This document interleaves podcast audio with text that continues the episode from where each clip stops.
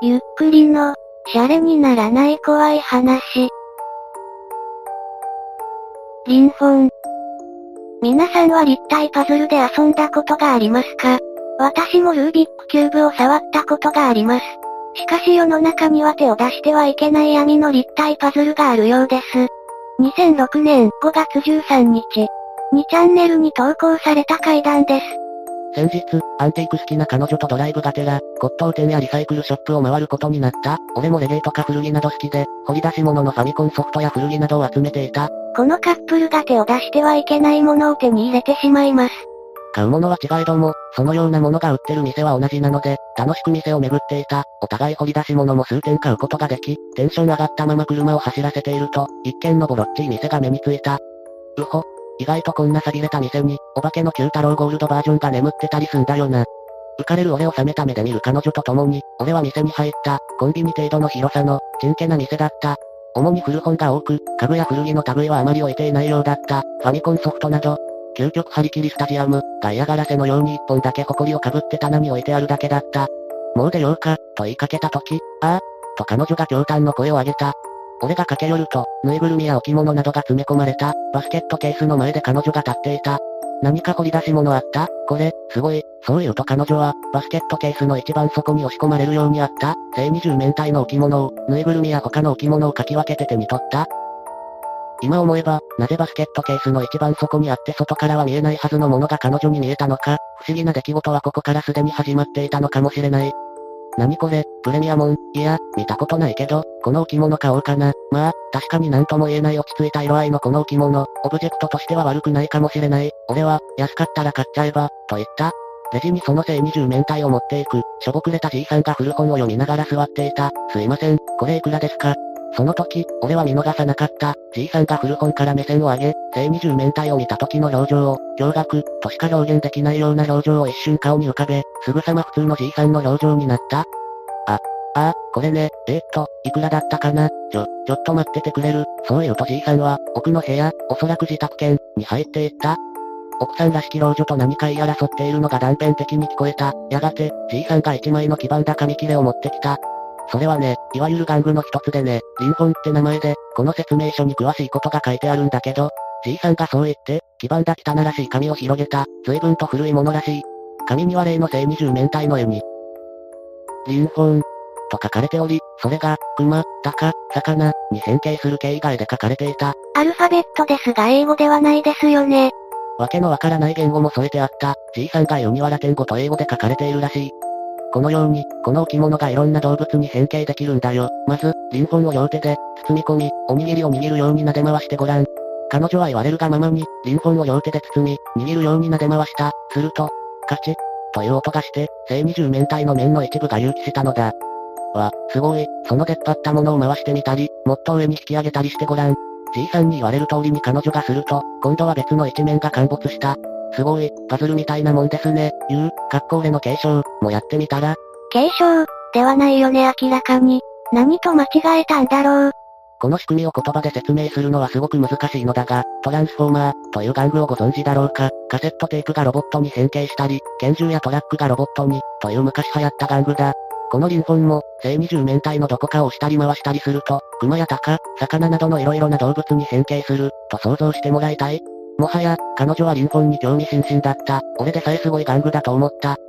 あの、それでおいくらなんでしょうか彼女が恐る恐る聞くと、それねえ結構古いものなんだよね。でも、私らも置いてあることすら忘れてたものだし、よし、特別に1万でどうだろう。ネットなんかに出したら好きな人は数十万でも買うと思うんだけど、そこは値切り上手の彼女のことだ。結局は6500円にまで負けてもらい、ホクホク顔で店を出た。次の日は月曜日だったので、一緒にレストランで晩飯を食べ終わったら、お互いすぐ帰宅した。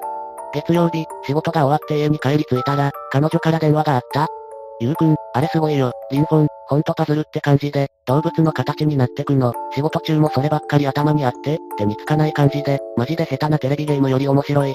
と一方的に興奮しながら彼女は喋っていた。電話を切った後、シャメールが来た。シャメール、懐かしい響きですね。リンフォンを握っている彼女の両手が映り、リンフォンから突き出ている、熊の頭部のようなものと足が2本見えた。俺は、よくできてるなぁと感心し、そのような感想をメールで送り、やがてその日は寝た。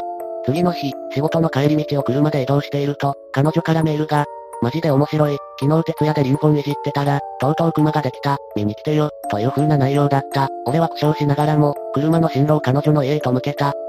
なあ、徹夜したって言ってたけど、仕事には行ったの。つくなり俺がそう聞くと、言った言った。でも、おかげでコーヒー飲みすぎて気持ち悪くなったけど、と彼女が答えた。テーブルの上には、四つ足で少し首を上げた、熊の形になったリンフォンがあった。おお、マジすごくないこれ。仕組みはどうやってできてんだろ。すごいでしょう。ほんとハマるこれ。次はこの熊から鷹になるはずなんだよね。早速やろうかなと思って。おいおい、さすがに今日は徹夜とかするなよ。明日でいいじゃん。それもそうだね。と彼女はいい。簡単な手料理を二人で食べて、一回セックスして、書く必要あるのか寒かったら済まそ。その日は帰った。くっそ寒いと思います。死んだ方がいいと思います。と、彼女がいない人たちの声を代弁しました。ちなみに、言い忘れたが、リンフォンは大体ソフトボールくらいの大きさだ。水曜日、通勤帰りに、今度は俺からメールした。ちゃんと寝たか？その他もろもろ、ああだこうだ。すると、昨日はちゃんと寝たよ。今から帰って続きが楽しみ、と返事が返ってきた。そして夜の11時くらいだったか、俺が PS2 に夢中になっていると、社メールが来た。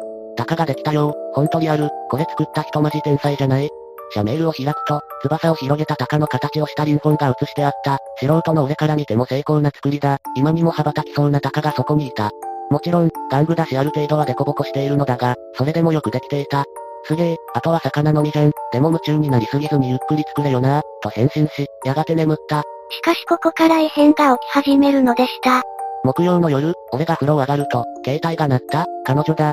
ゆうくん、さっき電話した、いいや、どうした？5分ほど前から、30秒間隔くらいで着信来るの。通話をしても、何か街の雑踏のざわざわみたいな、大勢の話し声みたいなのが聞こえて、すぐ切れるの。着信見たら、普通、番号表示されるか、非通知か、講習、とか出るよね。でもその着信見たら、かなたって出るの。こんなの登録もしてないのに、気持ち悪くて。そうか、そっち行った方がいいか。いや、今日は電源切って寝る。そっか、ま、何かの混戦じゃない？ああ、ところでリンフォンどうなった？魚は、ああ、あれもうすぐできるよ。終わったらゆうくんにも貸してあげようか。うん、楽しみにしてるよ。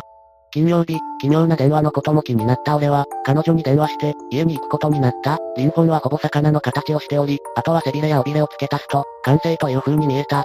昼にまた変な電話があったって、うん、昼休みにパン食べてたら携帯が鳴って、今度は普通に、非通知だったんで出たの。それで通話をしてみると、出して、って大勢の男女の声が聞こえて、それで切れた。やっぱ混戦かいたずらかな。明日どこも一緒に行ってみる。そうだね、そうしようか。その後、リンフォンってほんとすごい玩具だよな。って話をしながら魚を完成させるために色々いじくってたが、なかなか尾びれと背びれの出し方がわからない。やっぱり最後の最後だから難しくしてんのかなとか言い合いながら、四苦八苦していた。やがて眠くなってきたので、次の日が土曜だし、着替えも持ってきた俺は彼女の家に泊まることにした。嫌な夢を見た。暗い谷底から、大勢の裸の男女が這い登ってくる。俺は必死に崖を登って逃げる。あと少し、あと少しで頂上だ。助かる。頂上に手をかけたその時、女に足を掴まれた。連れてってよー。汗だくで目覚めた。まだ午前5時過ぎだった。再び眠れそうになかった俺は、ぼーっとしながら、彼女が起き出すまで布団に寝転がっていた。土曜日、携帯ショップに行ったが大した原因はわからずじまいだった。そして、話の流れで気分転換に、占いでもしてもらおうかってことになった。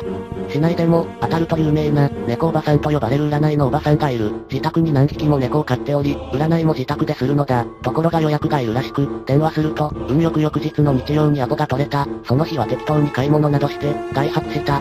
日曜日、昼過ぎに猫おばさんの家に着いた。チャイムを押す。はい。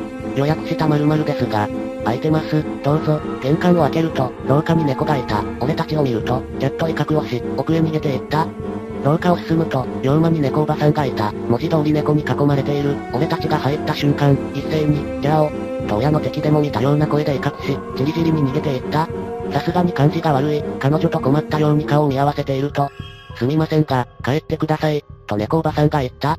ちょっとムッとした俺は、どういうことか聞くと、私が猫をたくさん飼ってるのはね、そういうものに敏感に反応してるからです。猫たちがね、占って良い人と悪い人をより分けてくれてるんですよ。こんな反応をしたのは初めてです。俺はなぜかひらめくものがあって、彼女への妙な電話、俺の見た悪夢をおばさんに話した。すると、彼女さんの後ろに、動物のオブジェのようなものが見えます。今すぐ捨てなさい。それがどうかしたのか、と聞くと、お願いですから帰ってください。それ以上は言いたくもないし見たくもありません。とそっぽを向いた。彼女も顔が蒼白になってきている。俺が執拗に食い下がり、あれは何なんですか？呪われてるとか、よくアンティークにありがちなやつですか？おばさんが答えるまで、何度も何度も聞き続けた。するとおばさんは立ち上がり。あれは凝縮された極小サイズの地獄です。地獄のもんです。捨てなさい、帰りなさい。あの、お金は、いりません。この時の絶叫したおばさんの顔が、何より怖かった。その日彼女の家に帰った俺たちは、すぐさまリンフォンと黄ばんだ説明書を新聞紙に包み、ガムテープでぐるぐる巻きにして、ゴミ置き場に投げ捨てた。やがてゴミは回収され、それ以来これといった会話は起きていない。数週間後、彼女の家に行った時、アナグラム好きでもある彼女が、紙とペンを持ち、こう言い始めた。あの、リンフォンって、R-I-N-F-O-N-E の綴りだよね。偶然というか、こじつけかもしれないけど、これを並べ替えると。インフェルノ、地獄、とも読めるんだけど。ははは、まさか偶然偶然、魚、完成してたら一体どうなってたんだろうね。ははは、俺は乾いた笑いしかできなかった。あれがゴミ処理場で処分されていること、そして二つ目がないことを、俺は無意識に祈っていた。PC の調子が悪く、間を開けての長文、すみませんでした。俺の体験はこれで終わりです。リンフォンの写メは、ありがとう、いい話だったよ。それが残ってたらとても良かったのだが、残念だ。すんません、俺も彼女も気持ち悪くて速攻消しました。ほんと残ってれば、表面にもラテン語のような文字がいくつか書いてありましたが、それでは失礼します。自分も当事者だったら絶対消しますね。見れなくて残念だけど俺だったら迷わず消すな。俺だったら、10万くらいでオークションに出しちゃうな。リンフォン、ラテン語と英語の取説付け、商品説明に体験記を載せれば、かなりいけるのではないかな。恐ろしいことを考える人もいたものです。ちょ、ちょっと待って、リンフォン、普通に近くのホームセンターに売ってるんだけど、プラスチック製のカラフルなやつ、機会があったら写真撮って送るよ。物騒な世の中ですね。私はリンフォンの話ちょっと信じられる。似たような怖い体験したことあるから、文にしてみたんだけど、すげえ長文なのに何故か消えてしまってもう記録ないからまた今度にするわ。この人の話も気になりますね。もしどなたか知っていたら教えてください。リンフォンを考察しているサイトをちらっと見たら、少し面白い話がありました。最後の形がなぜ、魚だったのか。キリスト教において、魚という言葉は、特別な意味合いがあるそうです。教徒たちの間で共通記号として使われていたそうで、十字架以前はそれが象徴だったそうな。弾圧されたキリスト教徒が絶望して呪いを作るときに、魚を象徴にしたものを使ったのではないか。かなりざっくりですが、こんな感じの考察でした。あと2個目があるかどうかにも言及されていまして、弾圧されたキリスト教徒は世界中にいたのだから、無数にあると考えた方が自然、とのこと。ま、ホームセンターに売ってるくらいだしね。皆さんはもしリンフォンらしきものを見つけたら、買いますか？買うならその後どうしますか？私なら嫌いな相手に説明書付きでプレゼントします。嘘です。2チャンネルにすれ立てしますかね？皆さんもぜひ骨董品屋で探してみてください。ご視聴ありがとうございました。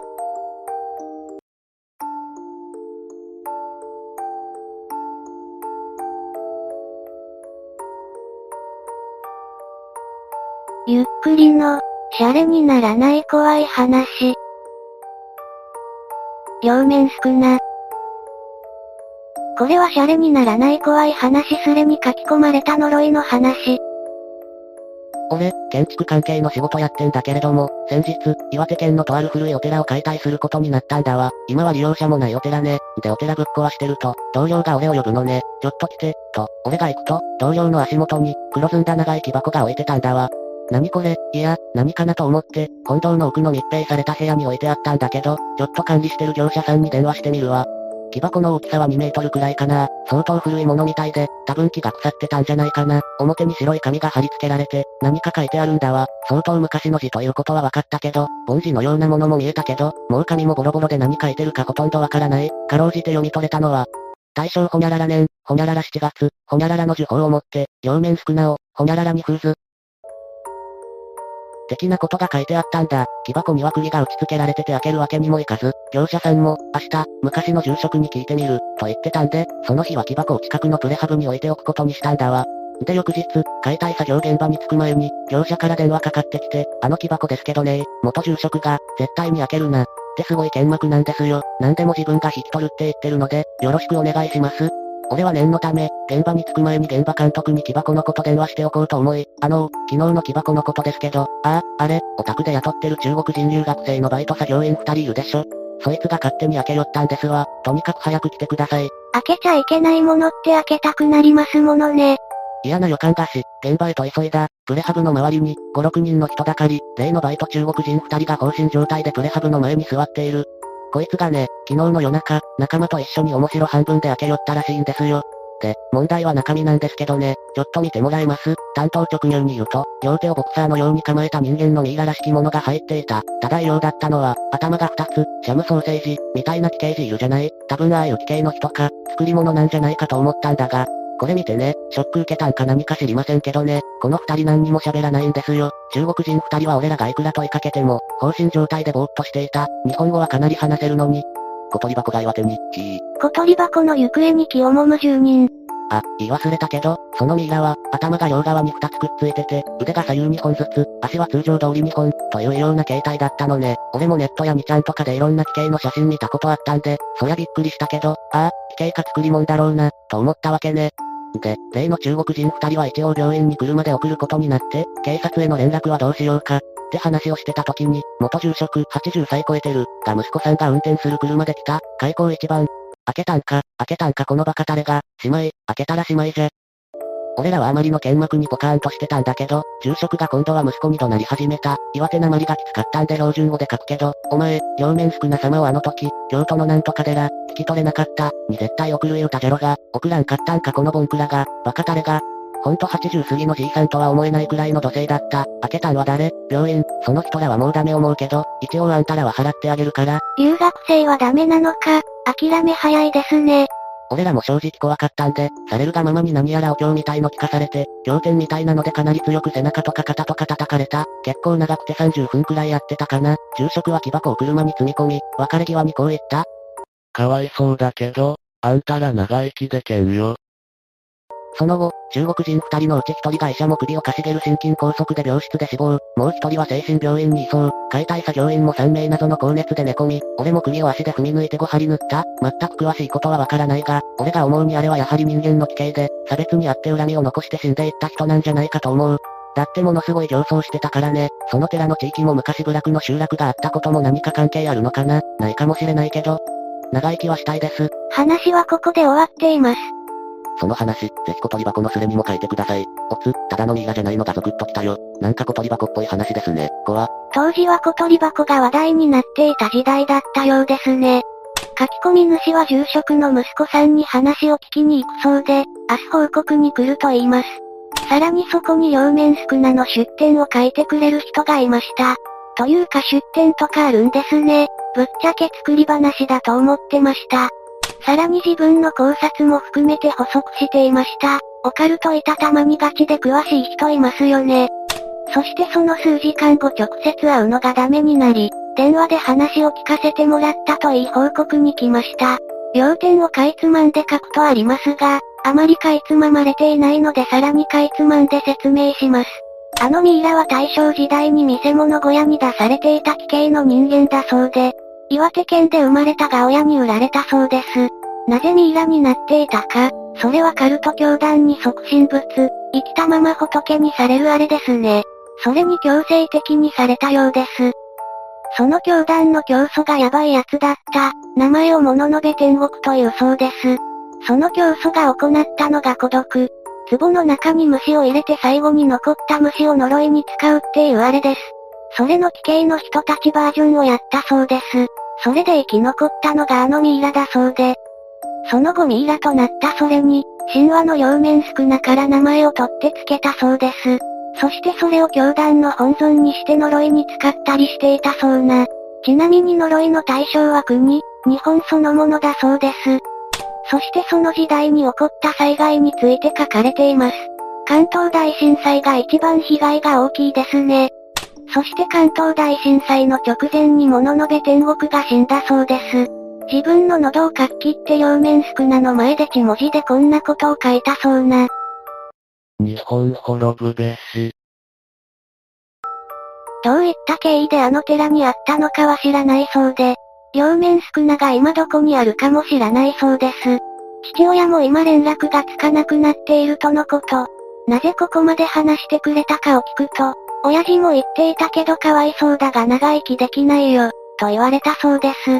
以上が電話で話した、かいつまんだ内容です。はっきり言って全ては信じてません。何か気分悪くなったので今日は落ちますね。伝統、長文すまそ。こうして彼は去っていきました。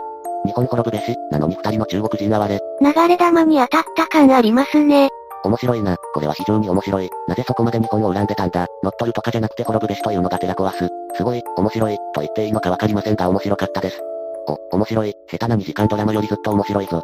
どうして電話で話した内容をこんなに覚えてられるのはなぜ？録音してたんじゃねくねくね、ひさるき、小鳥箱と来て今度は両面少なか、メモメモ。っていうかうちらこれ読んで平気なの。多分ダメでしょう。下法の片鱗に触れてしまった以上、かわいそうだけど君たちも長生きできないよ。え、そうなの？じゃあ閲覧注意ってことで気をつけてください。大丈夫じゃなくてもいいかな、バッチ行為。とまあこんな感じでスレの中では久しぶりのヒット作扱いされていました。その後専用スレが立てられましたが新しいネタがあったわけではないので大して盛り上がりはしなかったようです。それから13年後。ネットオークションにて、鬼こけし、というものが出品される。そこには物のべ天国という文字が書かれています。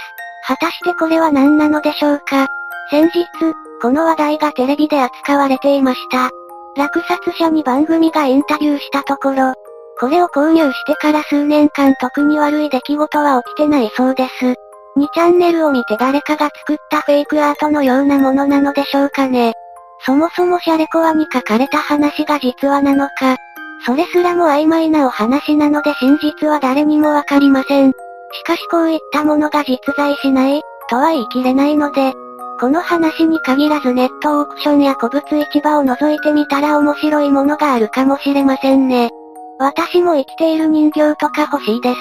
ただし中には取り扱い注意なものも混じっているかもしれないのでご注意ください。地獄を極小サイズにしたおもちゃとかね。ご視聴ありがとうございました。また見てね。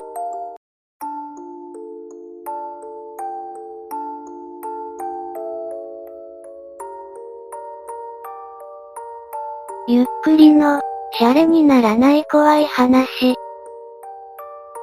山奥のラーメン屋。死ぬほどシャレにならない怖い話を集めてみない？通称、シャレコ忘れ。今回はそこからいくつか面白い短編を聞いていただきましょう。まずは、山奥のラーメン屋。2年前、北陸のある山中深夜彼女とドライブ中、山道で道に迷った。ナビはうまく位置を拾ってくれないし、どうにもならず困っていると、パッと明かりが見えた、ラーメン屋だった。こんな山奥に、しかももう真夜中だぞ。何か違和感を感じたが、彼女が道を聞いてみれば、というので駐車場に車を止めた。やたらでかい駐車場だが、車は1台も止まってない。店に入ると驚いた。かなり広い店内が満席だった。しかし、よく見ると誰もラーメンに手をつけてない。ただ座ってるだけ、会話も聞こえない。シーンと静まり返る店内にラーメンの湯気だけがもうもうと待っている。怖くなってすぐ店を出て、車を走らせた。結局朝方に近くなる頃、通りかかった属者の兄ちゃんが、親切にも先導してくれて、ようやく県道まで出られた。その兄ちゃんにラーメン屋の話をすると、ああ、知ってるよ。ここがじゃ有名だ。でも、よそ者しか見られないんだ。俺たち地元の人間は話を聞いたことしかない。俺だってあんたみたくラーメン屋から逃げ出してきて道に迷った人を連れて帰るのは一度や二度じゃねえもん。ああ、それから女連れだったなら、女店員に話しかけられなかったよな。ああ、そうかよかったな。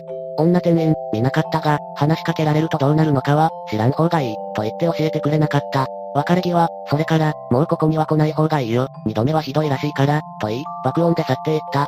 気持ち悪い体験でした。果たして、女店員に話しかけられていたらどうなっていたのでしょうかたった一レスで書き込まれたこの話ですが、山奥で何かに遭遇する話は怖くて面白いですね。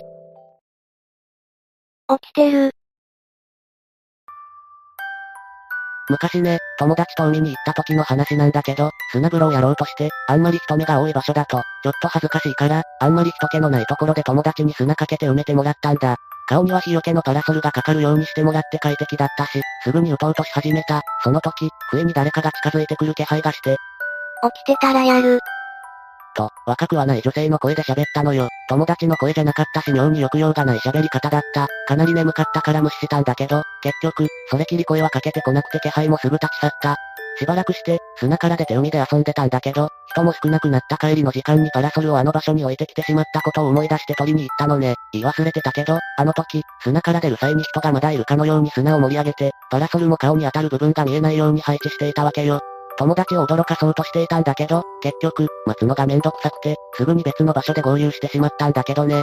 で、パラソルを取りに戻った俺が見たのは、俺のじゃない別のパラソルが砂の盛り上がった部分に何本も突き刺さっていたのね。俺のパラソルは切り裂かれて、顔があるべきはずだった場所に垂直に突き刺さっていた。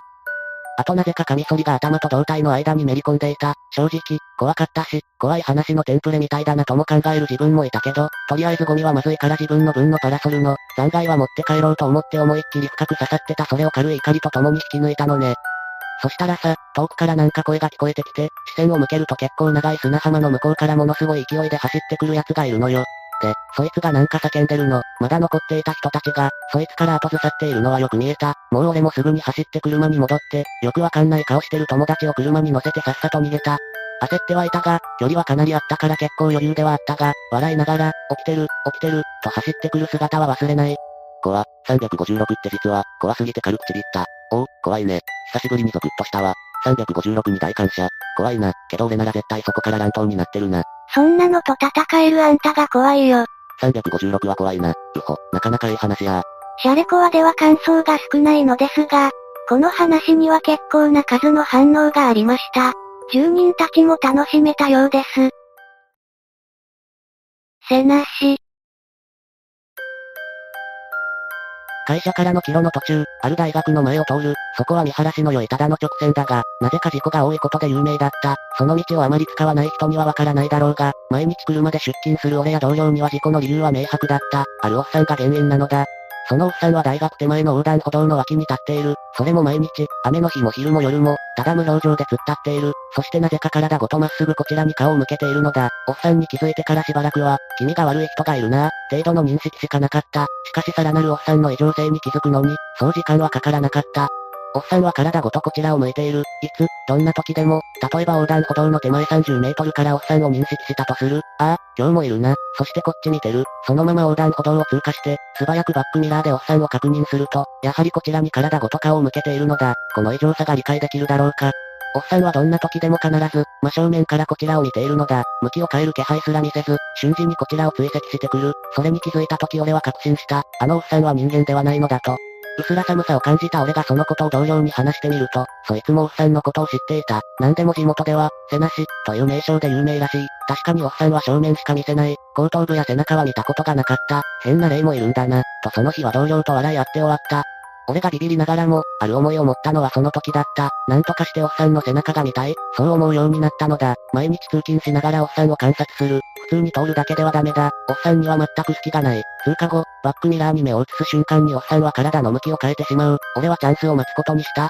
数日後、残業で遅くなった俺は深夜の帰路を急いでいた。そしてあの道に差し掛かる。目をやると、やはりいた。おっさんがこちらを向いている。背なし、の由来を思い出した俺は素早く周りを確認した。深夜の直線道路。幸い前後に他の車はなく、歩行者もいない。信号は青。チャンスだった。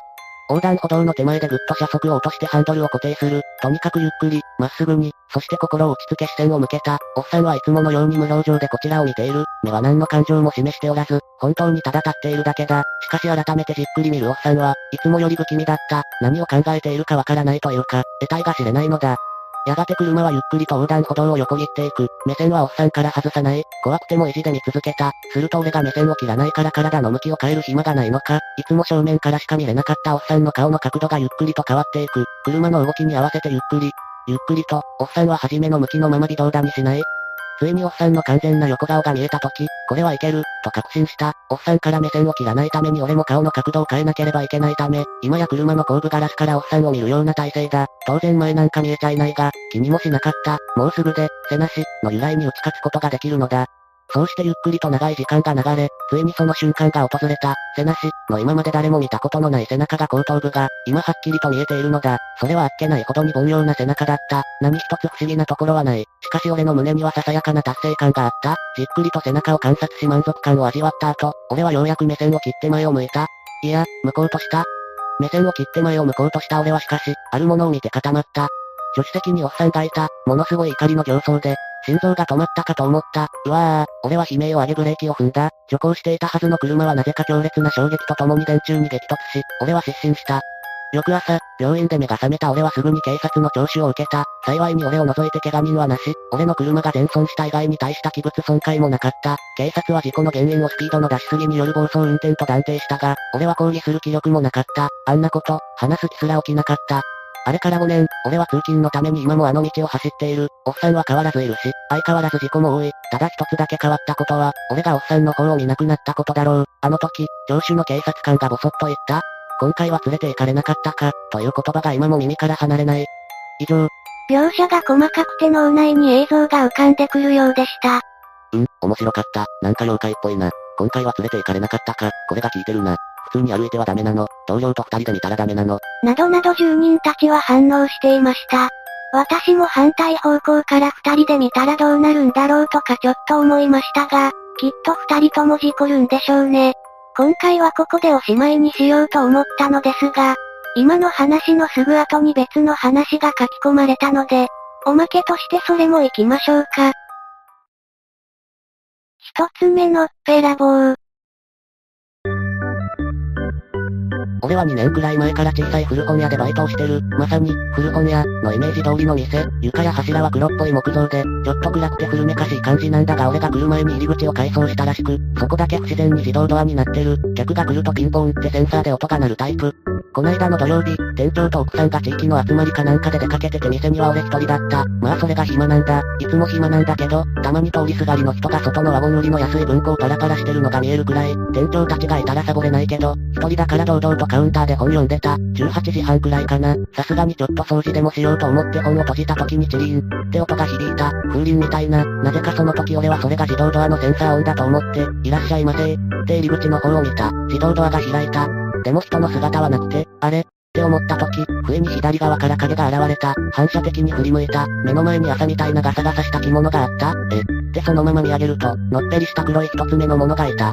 目というか、のっぺらぼうに、絵で丸を描いた感じ、ロンドンオリンピックの変なキャラクター、あれに似てた、あれの首を引っ張って伸ばして肌を全部かさぶたにしたような、よくわかんないものが暗い緑の着物を着て立ってた、腕はなさそうだった、蛍光灯の明かりが逆光になって俺にそいつの影がかかってた、俺はもう完全に固まってて、ひー、みたいな声を漏らすだけ、金縛りだったのかもしれない。よく思い出せないけどとにかく動けなかった。そいつはその絵みたいな目の黒目をぐりぐり回しながら頭を左右に揺らしてザザザザザ、みたいな変な音を出してた。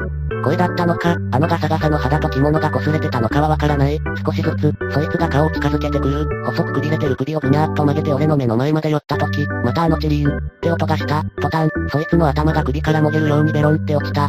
ちぎれた首の上に下顎が、小さい歯がぎっしり並んでた、黒い穴みたいになった喉からおーって妙に甲高い震えた声を出しながら、ボボボボ、と黒い血のようなものを吹き出した。瞬きの間か、ほんの一瞬でそいつは跡形もなく消えてた。全身の鳥肌と変な汗が気持ち悪くて、できるだけカウンターから離れて入り口のところで外を通る人を眺めて気持ちを落ち着かせてた。その後すぐ店長たちが帰ってきたけど、こんな話をするわけにもいかず黙って店じまいを始めた。俺が自動ドアのセンサーを止めてシャッター閉めて帰るんだけど、そのセンサーの下にかさぶたのようなものが落ちてるのを見た時は本当に気持ち悪かった。もう出ませんように。まだ出るぞ。今夜は二つも面白い話読めた。一つ目小僧とのっぺらぼうのハーフだったのかもしれませんね。いかがでしたか？シャレコアの短編には、短いながらもきっちり怖さがあるものもあって、人によっては短編の方が好きという方もいるでしょう。話によっては、タモリさんのあの番組とか五郎さんのあの番組でもいけそうなものがありますしね。また面白い話を見つけたらシャレコは動画を作るので、ぜひ感想をお聞かせください。ご視聴ありがとうございました。また見てね。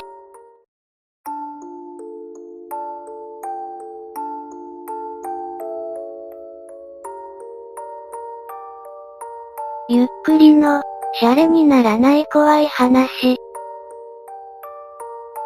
自殺者の監視バイト。日本の各地には自殺者が後を絶たない場所があります。自殺の名所、などと呼ばれることもある場所です。そこでバイトをすることになった大学生の恐怖体験がシャレコ忘れに書き込まれました。私の弟が大学時代に体験した話です。長くなりますので長文苦手な方はスルーしてください。弟が大学2年の夏休み前、友人の K がうまなバイトを見つけてきたそうです。バイト内容は崖の上から眺める海が美しいことで有名な観光名所で自殺が多いことから関心をするというものです。8月からの1ヶ月間で住み込み3食付きで人数は何人でもよく50万円。ただし、仕事期間を全て終了しなければ報酬は支払われない条件だったそうです。K と弟は25万ずつ山分けしようと2人で引き受けることにしました。初日、観光協会の方に連れられ仕事の詳しい説明がありました。崖の上には展望台とちょっとした広場があり、広場には平屋の管理事務所がありました。管理事務所に入ると床に跳ね上げ式ドアというのでしょうか。床にドアがあり、ドアを開けると階段があり階段を降りると8畳ほどの休憩室がありました。ここで寝泊まりするそうです。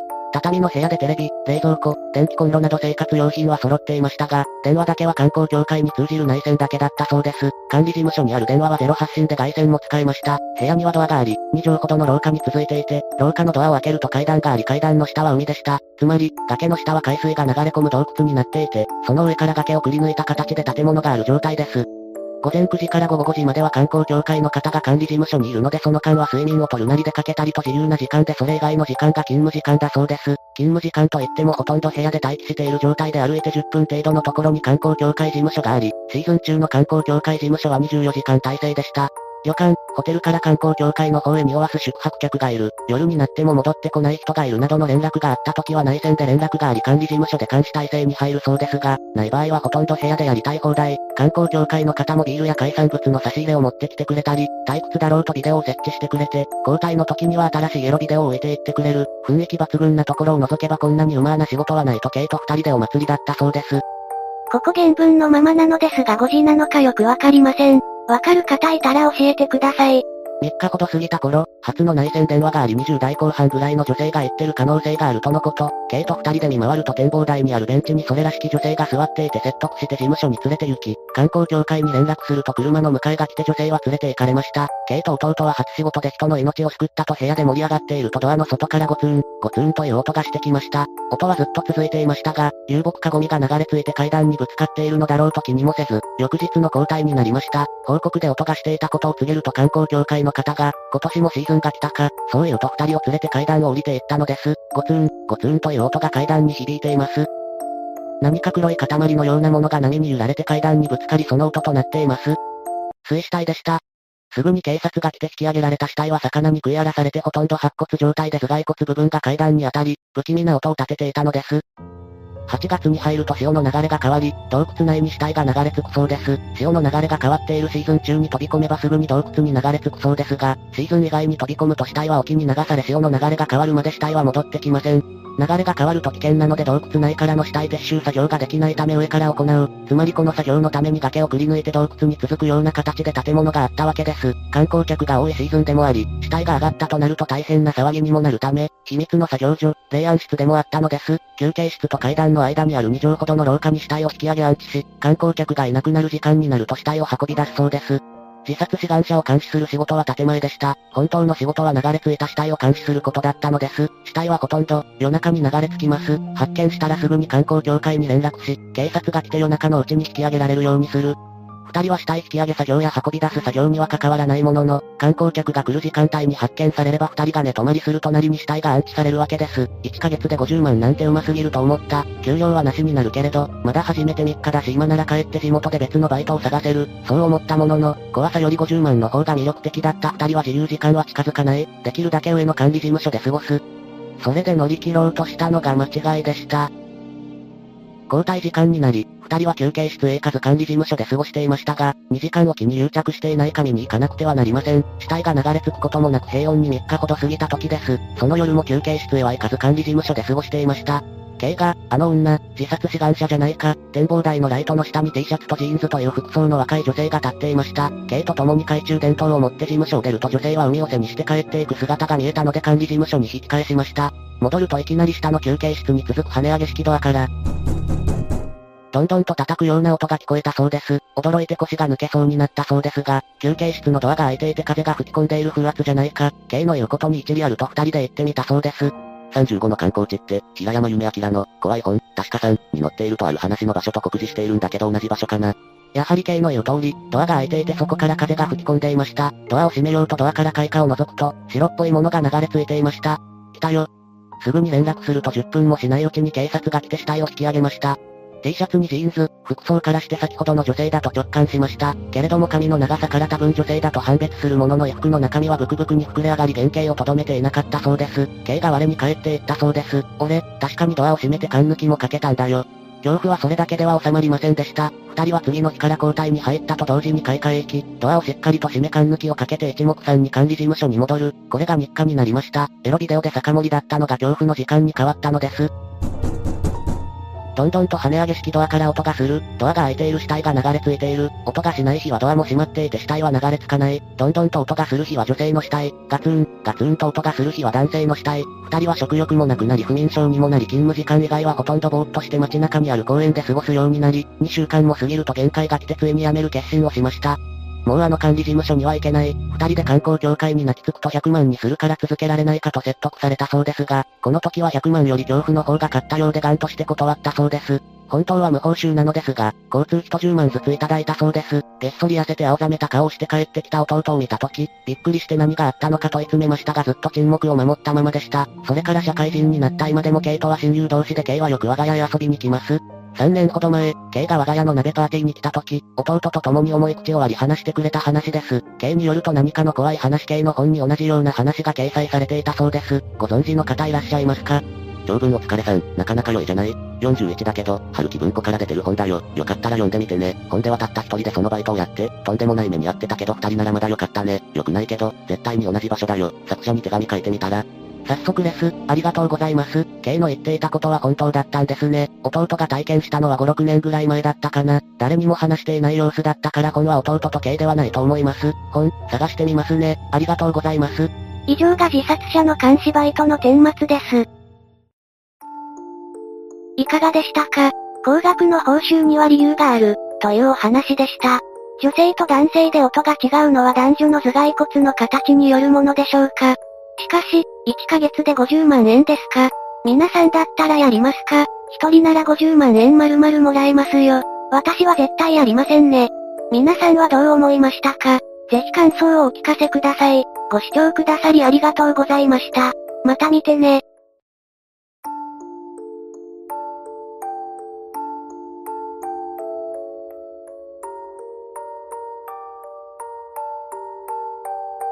ゆっくりのシャレにならない怖い話。トンネル。トンネル、階段の定番として至るところでトンネルは使われますよね。当然にチャンネル、シャレコ忘れにも、トンネルにまつわる怖い話が書き込まれていきます。その中からいくつかご紹介していきましょう。その晩は雨が強く降っていた。現場に着き、トンネルの手前で車を脇に寄せ、一時停車。その手の感覚は鈍い方だが、不気味な雰囲気は感じた。怖い場所だ、という先行イメージのせいもあるだろうが、しばらく休憩の後、ゆっくりと車を進めトンネルに侵入開始。こういう体験は初めてなので、ワクワクするような妙な高揚感を感じる。友人たちもいい年して遊園地の乗り物を前にした子供のような表情で目を輝かせていた。それほど寂れた場所ではないとは思うのだが、後続の車は来なかった。なので、スピードをかなり落として進んだ。何かが起こることを期待しながら、かし、特に何も起こらずトンネルの終端までついてしまった。トンネルの壁などを観察していた友人たちも、別に妙なものを見たわけではなさそうだ。もう一度行ってみよう、と提案が出て、みんな賛成した。車をトンネルの端で U ターンさせた。今度も、何も起こらなかった。不満なので、というか、暇なので、何度か往復してみよう、ということになった。雨が強くなってきたのか、雨粒が車を叩く音がうるさくなってきた。3、4往復ほどしただろうか。友人の一人が、おい、もう帰ろう、と言い出した。何も変わったことも起こらず、飽きてきたのだろう、と思った。だが、何か声の調子がおかしかった。トンネルの出口が見えるあたりで一旦車を止め、後ろを振り向いた。帰ろう、と言い出した友人は肩を縮め、寒さに震えるような格好をしている。もう一人は、その様子を見てきょとんとしている。え、どうした？何か見えたのか？と聞いたが、いいから、とにかくここを出よう、という、何かを見たのか？期待と不安で動機が激しくなってきた。雨は一層ひどくなり、ボンネットを叩く音が耳障りに感じる。とにかく、一旦ここを出て、どこか落ち着ける場所を探すことにした。国道沿いのファミレスにより、ようやく一息ついた、夏も近い季節だというのに凍えるように震えていた友人も、ようやく落ち着いてきたようだ。なあ、もう大丈夫だろ。何を見たんだよ。聞こえなかったのか、あれが、友人は怪げそうな顔で僕たちを見た。妙な快音の類か、それとも声、しかし、僕には心当たりはなかった。もう一人の友人も、何が何やら、といった表情をしている。別に何も、まあ、運転してたし、雨もうるさかったしな。聞こえてたじゃんか。いきなり声を張り上げられて、驚いた。深夜なのでファミレスにはほとんど人はいなかったが、バイトの店員が目を丸くしてこちらを振り向いた。しかし、彼が何を言っているのか理解できない。何が聞こえてたって、はっきり言ってよ。気恥ずかしさと苛立ちもあって、少し強い口調で言ってしまった。しばらく重い沈黙が続いた後、彼が口を開いた。雨だよ、雨の音、俺たちはずっとトンネルの中にいただろ。なんで雨が車に当たるんだよ。1回目読んだ時は気づかなかった。でも、もう一度最後の部分だけ読み直したら、なんかじわじわ怖くなった。地味に怖い話だね。驚異的な雨漏りだ。手抜き工事も甚だしい。果たして手抜き工事だったのか、それとも車の上に何かが居続けて、垂れ流し続けていたのか、真実は誰にもわからない。ここはシャレコ忘れではなく、生活いた、怖い話すれです。あれは私が18歳の頃地元でも有名な心霊スポットへ行った時のことでした。当時私は同じ学年の男子と付き合っており、その他のカップルたちとグループ交際をしていました。3組のカップル、計6人で山の中にある古いトンネルに向かいました。トンネルの前にあるスペースに車を止め、静かに中へ。ホラー映画で男女のカップルがこういうところに行くと大体死ぬので全員死にますね。やだー、B、怖いよ大丈夫だって、いざって時は俺が守ってやるから、B、私 B がいれば怖くない、などとバカップルぶりを発揮し、ずっとイチャイチャしていました。ん ?B がキスしてくれれば怖くなくなるかも。ええー、しょうがねえな B がキスしようとしたその時。誰かが吐くような声が聞こえてきました。みんながシン、としていると今度は明らかに私たちの後ろから、チッ、と舌打ちする音が聞こえてきたのです。私たちはすっかりパニックになってしまい急いで車に飛び乗り家に帰りました。その後霊感の強い知り合いに話を聞くと、あそこは危ない、特に女性を連れてるとその人は大体不幸な目に遭うから、メス殺しトンネル、って呼ばれてるんだ、と教えてくれました。幸い私たちは全員男だったので事なきを得ましたが、もし私が女性だったら、と今でも鳥肌が立ちます。全員無事でよかったね。不覚にも笑ってしまった、笑った。怖い話なんだけど笑うしかないそうです。当時学生だった私は A という友達とよく放課後に残ってはくだらないダベリを繰り返してました。部活なんか入ってなかったので、まあ、私も A も怖い話が好きな方で、よく怖い話を仕入れてきては楽しんでいました。たまに女子も入ってきてキャーキャー言いながら放課後の夕暮れの時を過ごしたものです。やがて受験を控えた最後の夏休みを迎えることになりました。私と A はいつものように雑談してましたが、なんとなく夏休みと、受験の鬱さから何かイベントを起こそうという話になり、犬鳴峠に夜行ってみる、ということになりました。犬鳴峠というのは九州では非常に有名な心霊スポットで危険だから立ち寄ってはいけない、と大人なら誰もが言うくらいのヤバいところです。現在は封鎖されてます。そこのトンネルをくぐると必ず何かが起きます。正直、私は妙な高揚感を覚えましたが、同時にビビってました。ですが若かったせいもあって、怖い、なんて言えません。まして親友の A にそんな姿は見せれなかった。夕暮れのくっきりしたシルエットの中で A の顔は真っ黒に見えた。田舎学生でしたので私たちは免許なんて持ってませんでした。ですのでローカル線に乗って現地の駅に集合でした。それからひたすら徒歩です。途中バスが出てるとの話でした。そして夏休みに入り、気だるい暑さの中で、その結婚の日が近づくにつれ私は何をしても気持ちが落ち着かなくなりました。それから何度も電話で A と話をしましたが、悔しいことに A は全然平気のようでした。一度話の流れで私が行くのをやめようか、と言った時、A の馬鹿にした笑いが耳に響きました。それ以来当日まで電話はしませんでした。私は怖いとかよりも怖がる姿を見せてたまるか、という決意で固まりました。そしてその日が来ました。A と別れることになるその日が、先日から降り始めた雨は朝になっても止んでいませんでした。私は待ち合わせの夕刻までベッドでゴロゴロしていました。やがて時間が来ると A に中止にしよう、と言いたくて何度も受話器を握りましたが、イエス、出かけました。なんでこんな罰ゲームみたいなこと。私は初めて行く場所だったので駅員に聞いたりしながらなんとか現地の駅までたどり着きました。すでに薄暗くなっています。雨は霧雨になり傘を差しているのですが体中がじっとりと濡れてきます。待ち合わせの駅に着いたのは約束の時間より30分以上も早い時刻でした。人気のない駅でした。駅員も古い駅舎に入って背中を見せたままです。私は夏とはいえ雨に濡れてたので震えました。正直怖かったのだと思います。やがて約束の時間になりました。しかし A は来ません。私は次の電車だろう、と待ちました。しかしやはり A は来ません。あの野郎、正直私は嬉しかったです。帰れる、と思いました。しかし、すっぽかされた怒りは若かったせいもあって強かったです。あいつ、どついたろうか。その時後ろから声がかかりました。お前、いつまで待たせんだよ。現地集合だって言っただろう。え、現地の駅だったぞ。お前、俺はずっと峠のふもとにおったとぞ。すまん。A はやはり一人で待たされたせいもあってかすごくイラついていましたが早く行こうと先を歩き出しました。私は慌ててついていきました。A はすでに一度通っただけあって私を案内してくれました。しかし A もさすがに怖いらしく無口でした。顔も青ざめて見えました。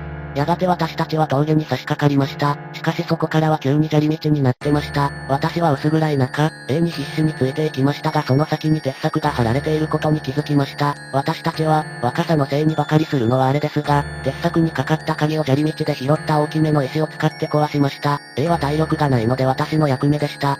時間はかかりましたがなんとか鍵は壊れました。相当古い鍵だったようです。そこからは両側から多い茂る草の真ん中を白っぽく浮かび上がる砂利道をひたすら登っていきました。雨のせいか日はすぐに暮れました。私たちは懐中電灯を灯して登りました。30分くらい登ると、そこに闇をさらに黒く塗りつぶしたようなトンネルが見えました。中は真っ暗です。見たこともない暗さでした。私は背筋がゾゾゾゾゾゾ、と寒くなりました。こ、これかよ。A も震える声で言いました。さっきここで待ってた時はまだここまで暗くなかったけど、私たちは身を寄せ合って中を覗きました。まるで地獄に繋がっているかのようです。昼間なら向こう側の出口の明るさも見えたでしょうが、何せ夜になっているので本当に永遠に続くトンネルのようでした。こ、ここを抜けると何かが起こるのか A は余計無口になったまま、いつの間にか私の服を握りしめています。お、お前先に行けよ。A は震える声で私に言いました。ば、バカ、押すなよ。雨のせいで虫の声もない山の夜です。私たちの懐中電灯の明かりだけが灯っていました。しかし、その明かりも闇に溶け込んでいます。私はもうダメでした。怖いなんてもんじゃありません。正直泣きそうでした。私は A に言いました。ごめん、俺、無理、もう帰ろう。しかし A は手を離しません。ば、バカ、ここまで来て帰れるかよ。私は A に押され少し前に進みました。無理だって、俺、耐えれないよ。お前が来ないからずっとここで待たされた身にもなれよ。んなこと言ったって、俺は帰る。ダメだ、A は私の服が破けるくらい引っ張ってトンネルに入っていきます。私は必死で踏ん張りました。やめえって。いいから来いよ、早く、A はどんどん私をトンネルの奥に引っ張ります。私はさすがに切れて A を振り回す気持ちで引っ張り返しました。私の方が A よりも体力があるからです。しかし、A の力はいつもより強く私は振りほどけませんでした。大丈夫だって、そんな怖いことないよ。一緒に行こうよ。その時私はあることに気づきました。お前、ここで待ってたんだよな。ここに来る途中、鉄柵の鍵かかってたじゃないか。だいたい、俺が待ち合わせ場所に来たのは30分も早かったのに、ずっと待ってたって、いつから待ってたんだよ。その時私をトンネルの奥に引っ張っているのが A だけではないことに気づきました。後ろから、横から、たくさんの手が私をトンネルに引っ張っているのです。悲鳴が喉から出ない私に A が振り向いていました。早く死のうよ。後日談、私は気を失ってたらしく地元の人が山菜を取りに来た際、見つけられたそうです。私はひどい熱で数日寝込みました。病院で A がその日、怖くて約束をすっぽかしていたことを知りました。それ以来 A とは口を聞くことはありませんでした。A だと思っていたのは一体誰だったのでしょうかその正体は誰にもわかりません。いかがでしたか？トンネルは怖いですね。私は幼い頃、お墓が上にあるトンネルがとても怖かったです。あれは一体どこのトンネルなのか全く記憶にありませんがね。皆さんも夏になったら錆びれたトンネルに行ってみてはいかがでしょうかあ、もちろん私は行きませんよ。感想をお待ちしております。ご視聴ありがとうございました。また見てね。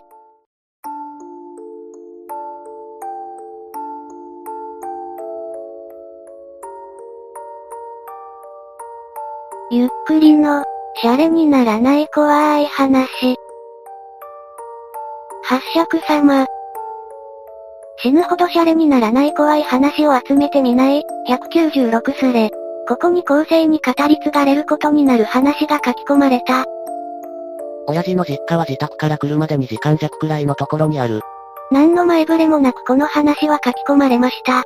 農家なんだけど、何かそういった雰囲気が好きで、高校になってバイクに乗るようになると、夏休みとか冬休みなんかにはよく一人で遊びに行ってた。じいちゃんとばあちゃんも、よく来てくれた、と喜んで迎えてくれたしね。でも、最後に行ったのが高校3年に上がる直前だから、もう10年以上も行っていないことになる。決して、行かなかった、じゃなくて、行けなかった。だけど、その訳はこんなことだ。春休みに入ったばかりのこと、いい天気に誘われてじいちゃんの家にバイクで行った。まだ寒かったけど、披露宴はポカポカと気持ちよく、そこでしばらくくつろいでいた。そうしたら、ポポ、ポポポ、ポ、ポ、と変な音が聞こえてきた。機械的な音じゃなくて、人が発してるような感じがした。それも濁音とも半濁音とも、どちらにも取れるような感じだった。なんだろうと思っていると、庭の生垣の上に帽子があるのを見つけた。生垣の上に置いてあったわけじゃない。帽子はそのまま横に移動し、垣根の切れ目まで来ると、一人女性が見えた。まあ、帽子はその女性が被っていたわけだ。女性は白っぽいワンピースを着ていた。でも生垣の高さは2メートルくらいある。その生垣から頭を出せるってどれだけ背の高い女なんだ。驚いていると、女はまた移動して視界から消えた。帽子も消えていた。また、いつの間にか、ポポポ、という音もなくなっていた。その時は、もともと背が高い女が超厚底のブーツを履いていたか、かかとの高い靴を履いた背の高い男が女装したかくらいにしか思わなかった。その後、今でお茶を飲みながら、じいちゃんとばあちゃんにさっきのことを話した。さっき、大きな女を見たよ。男が女装してたのかなと言っても、へえ、くらいしか言わなかったけど、垣根より背が高かった。帽子をかぶっていて、ポポポ、とか変な声出してたし。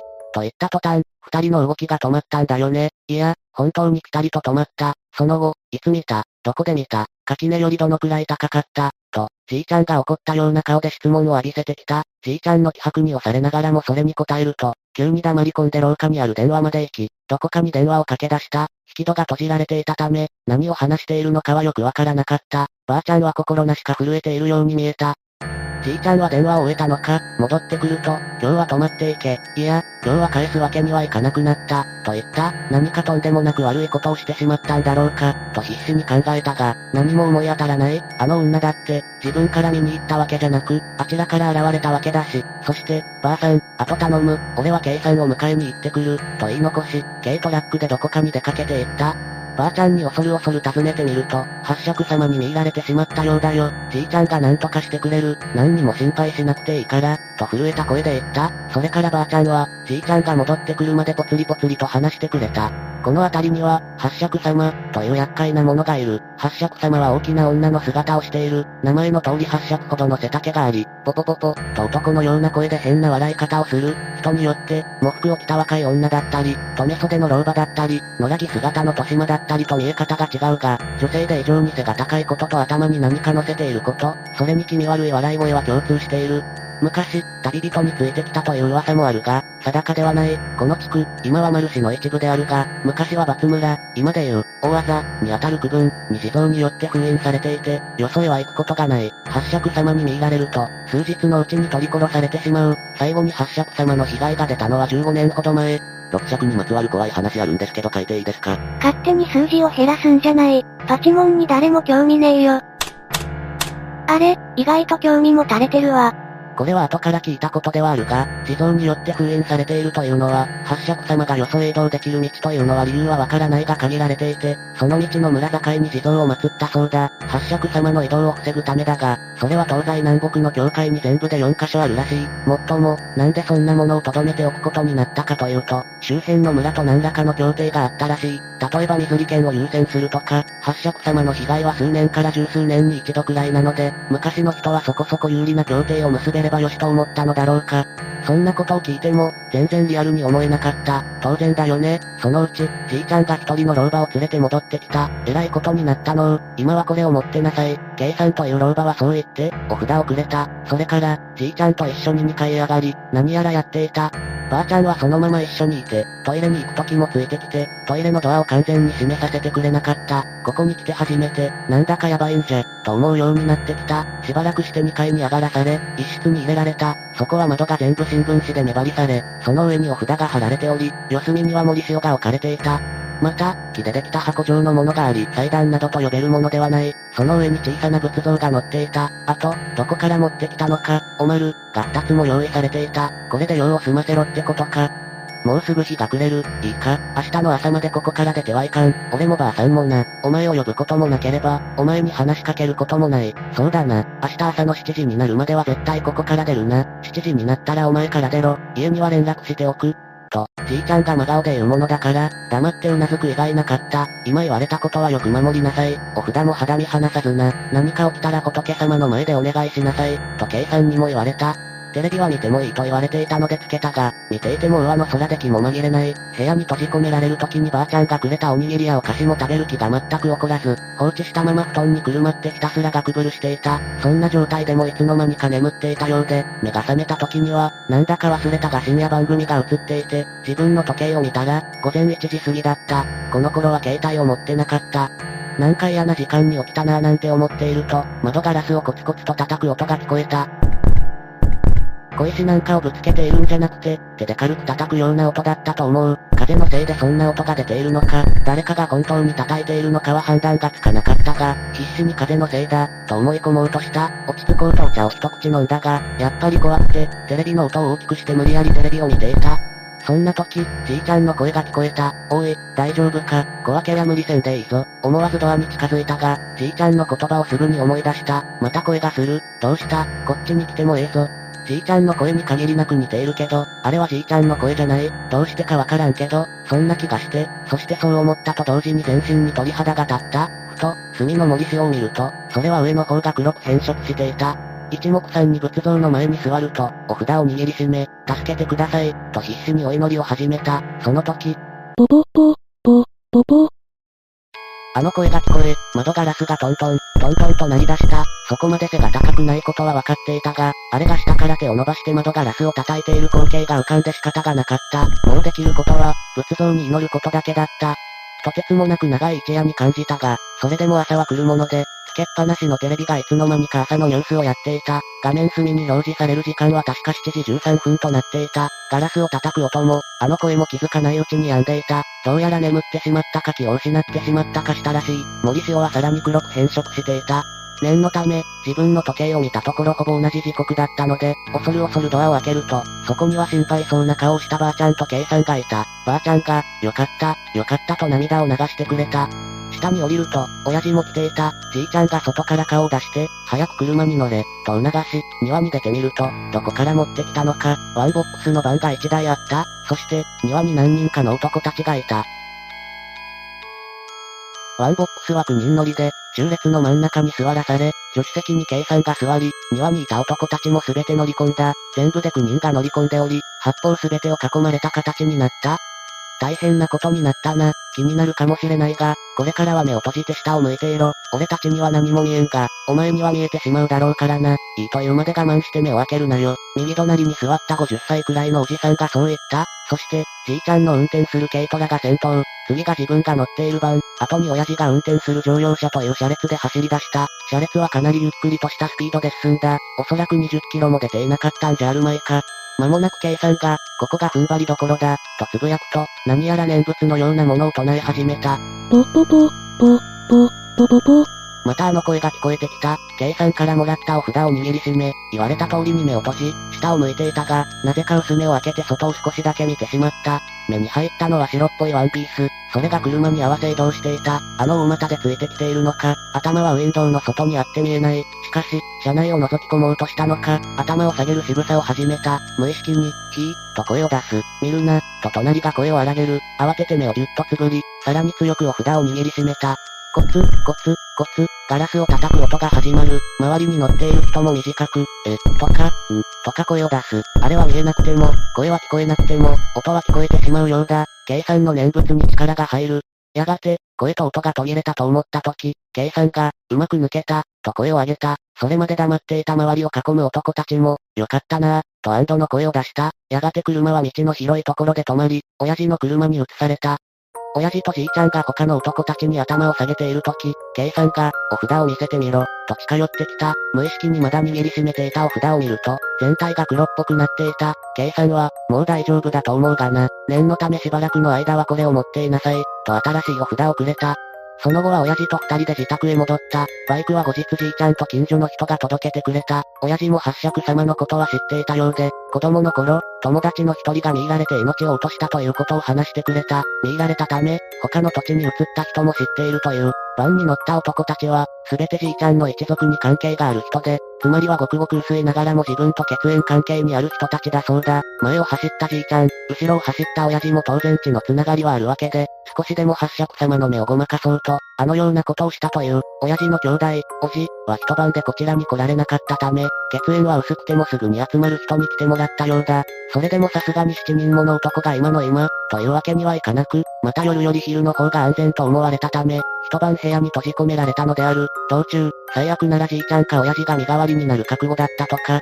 そして、先に書いたようなことを説明され、もうあそこには行かないようにと念を押された。家に戻ってから、じいちゃんと電話で話した時、あの夜に声をかけたかと聞いたが、そんなことはしていないと断言された。やっぱりあれは、と思ったら、改めて背筋が寒くなった。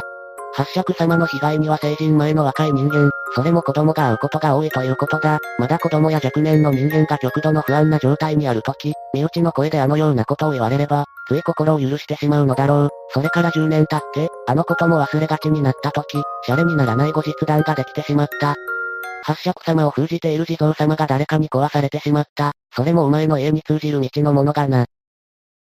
と、ばあちゃんから電話があった。じいちゃんは2年前に亡くなっていて、当然ながら葬式にも行かせてもらえなかった。じいちゃんも起き上がれなくなってからは絶対来させるなと言っていたという、今となっては迷信だろうと自分に言い聞かせつつも、かなり心配な自分がいる。ポポポ、という、あの声が聞こえてきたらと思うと。ここで話は終わっていますが、本人にとってはまだ続いているのでしょう。頼むから遂行して原稿半分にしてくれ。無駄な文章が多すぎる。評論家様は厳しいぜ。すごく面白かった。実はならかなり怖いね。文章が上手くて引き込まれたせいか、無駄な文章が多いとは思わなかったよ。好みによるんだろうけどね。八尺様の話すごく怖かったです。最初、ポポポってネズミ先輩かよ、と吹きそうになったが、読み進めると背筋が冷たくなった。封印が解かれたというが、その後大丈夫なんだろうか。八尺様面白かった。八尺様の話よかった。読んでて鳥肌立ったよ。いや、八尺様怖かったですよ。結界が投稿者の方の家の方に壊れたのは大丈夫なのですか後日談とかあったらお願いします。失礼ですが、実はなら投稿者の方は大丈夫ですか八尺様の話を読んで伊藤淳二の、ファッションモデル、に登場した、富士山が頭に浮かんだ、あんな感じなのだろうか。めっちゃ怖え。私が書いた八尺様が可愛く見えてくるぜ。どうしよう八尺様の話怖すぎる。眠れない最近の怖い話で一番怖い。じゃこのスレで一番怖かった話は八尺様ということで、腹の底から、おっぱい、おっぱい、と連呼すれば怪の方が逃げてくよ。八尺様とやらも例外じゃないね。やばいのに遭遇したらおっぱいおっぱい言い続けると助かるそうです。こうしてスレは落ちていきました。いかがでしたか？シャレコアの中でもトップクラスの名作、八尺様でした。作り話なのか実話なのか、それはわかりません。しかし日本中の怪談好きたちを恐怖に陥れ、夜中にトイレに行けない呪いを今後もかけ続けていくのでしょう。皆さんは今日の夜中トイレに行けますか？不安な人は、部屋にペットボトルを用意しておきましょう。ご視聴ありがとうございました。また見てね。ゆっくりの、怖い話。怖い、バイト特集。世の中には変なバイトに携わってしまう人がいます。今回はそういった人たちの書き込みを見ていきましょう。時給、3000円のバイト。周りの人々の反応が怖かった話、今から10年近く前の話だ。当時バカ学生街道まっしぐらだった僕は、ろくに講義も受けずにバイトとスロットばっかりしていた。おかげで2年生を2回あり、4年生になっても月曜から土曜までみっしり講義を受けなければならず、就職活動もできない状態に陥った。僕は24時間営業の飲食店の深夜スタッフとして働いていた。22時から朝の9時まで働き、朝のパチ屋の開店に並び、モーニングを回収してから帰って寝る。起きてからパチ屋に行き、軽く打ちながらストックの溜まり具合を確認してからバイトというローテーションだ。その働いていた飲食店での話。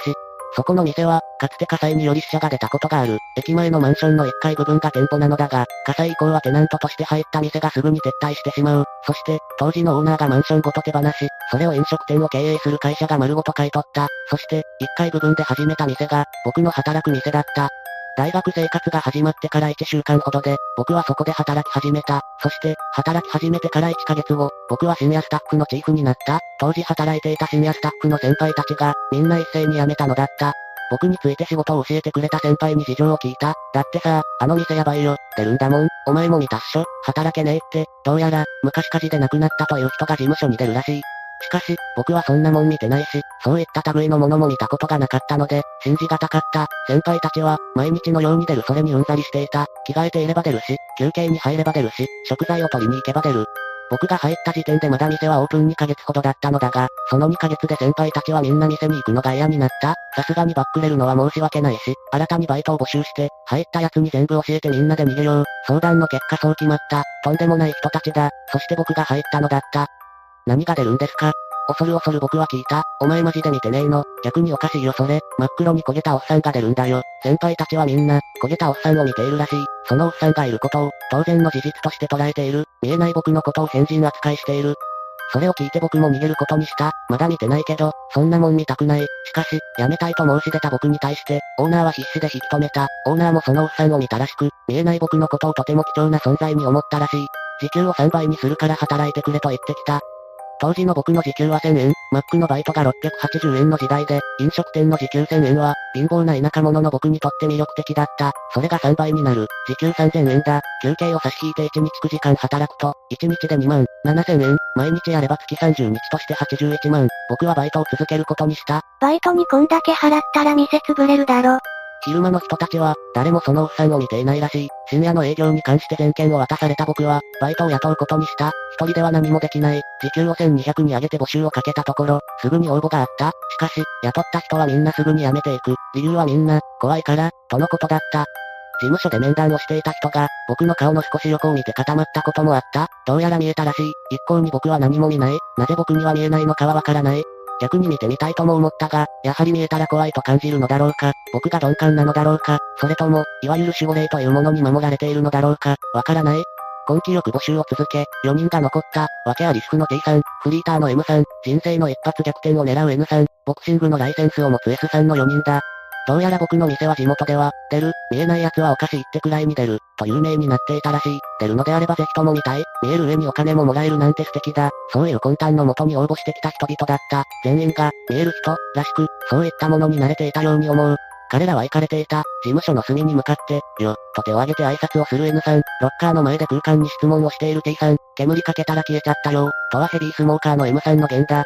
S さんだけは少し恐怖を感じるらしく、でも、もう人間相手じゃ恐怖って感じないんすよね。久々っすよこの感じ、と言っていた。幽霊よりもヤバいメンツですね。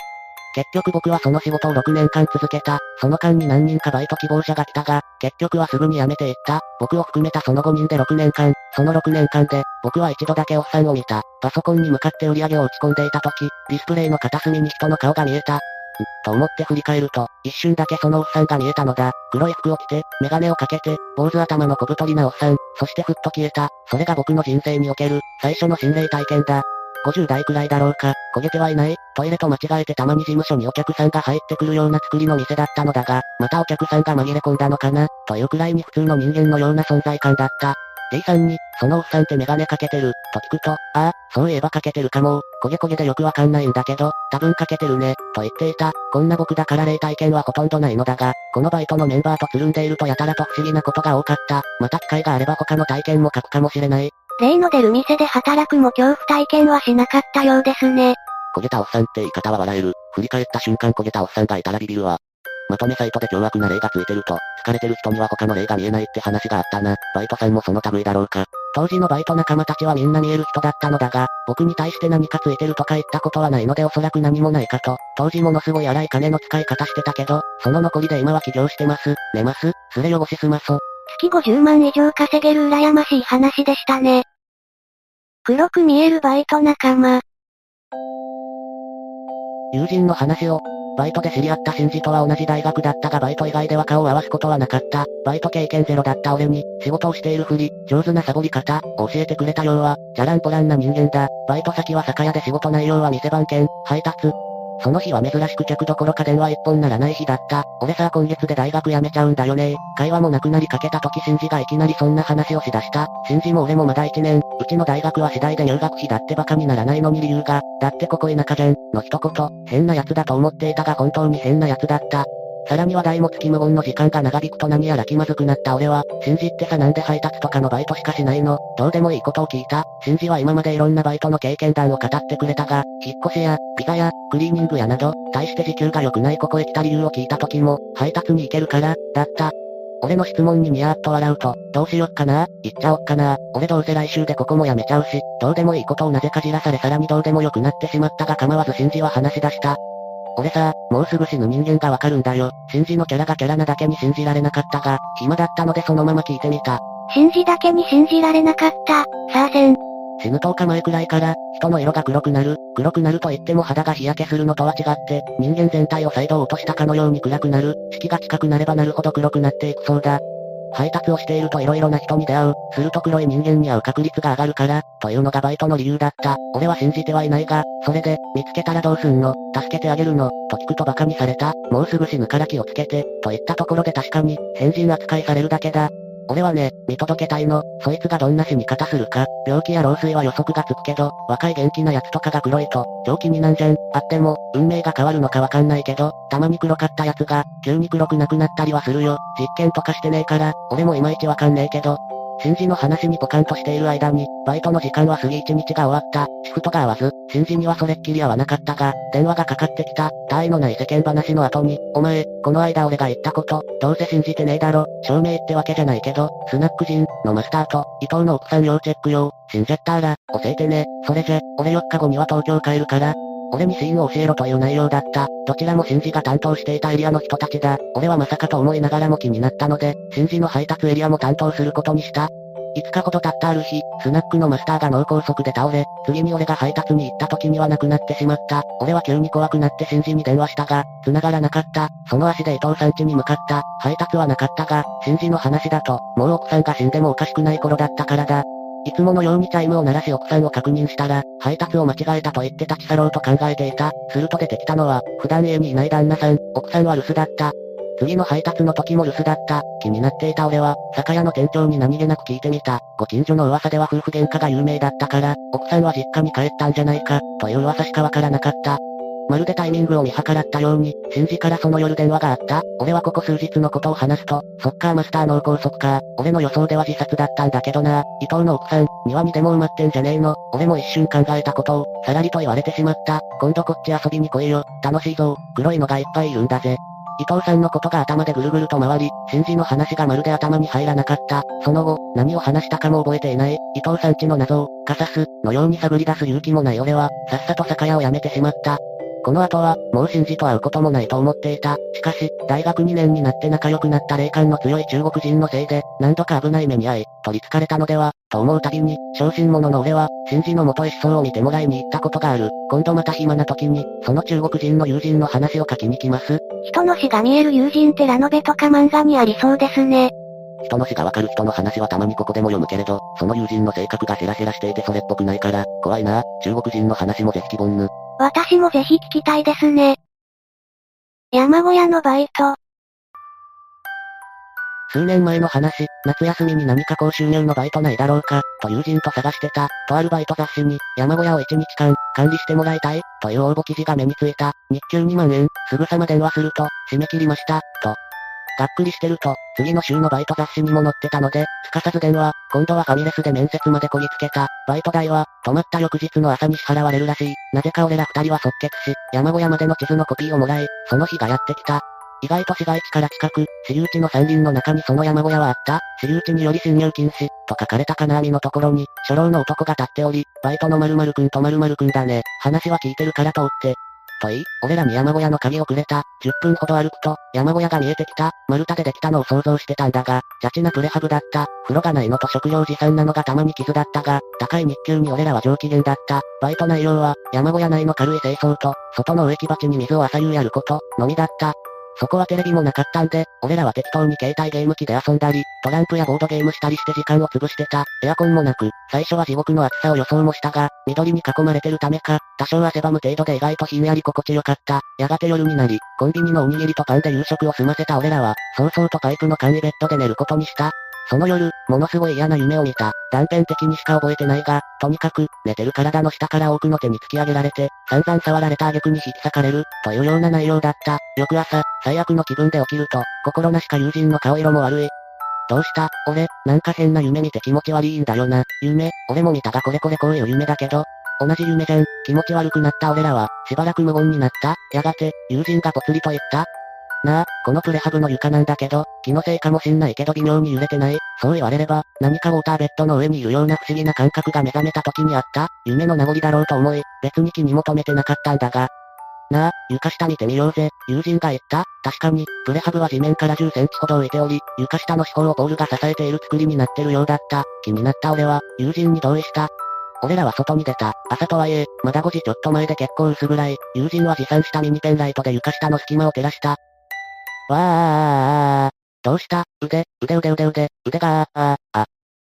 床下には青白い、無数の切断された腕が、散らばっていた。だが、腕の切断面を見た瞬間、マネキンの腕だということがすぐ分かった。ただ、異様なのは全てのマネキンの腕に、女の顔写真、ポラロイド、と名前がマジックで書いてあった。全部で50個近くはあったんじゃないだろうか。マネキンであることは、触って間違いなく確認した。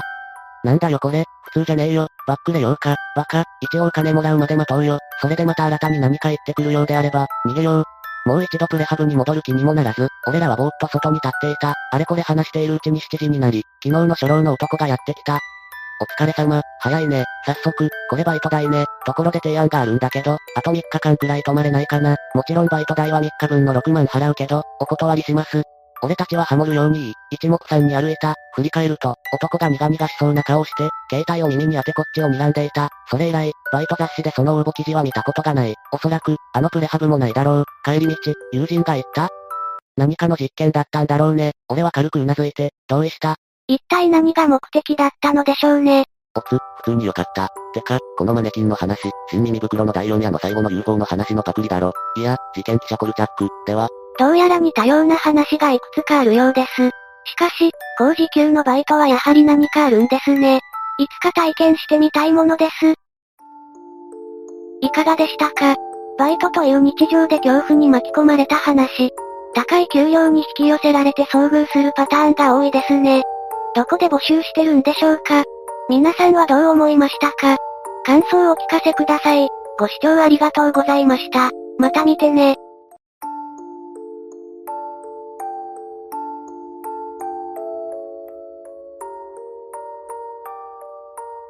ゆっくりの、シャレにならない怖い話。宿直のバイト。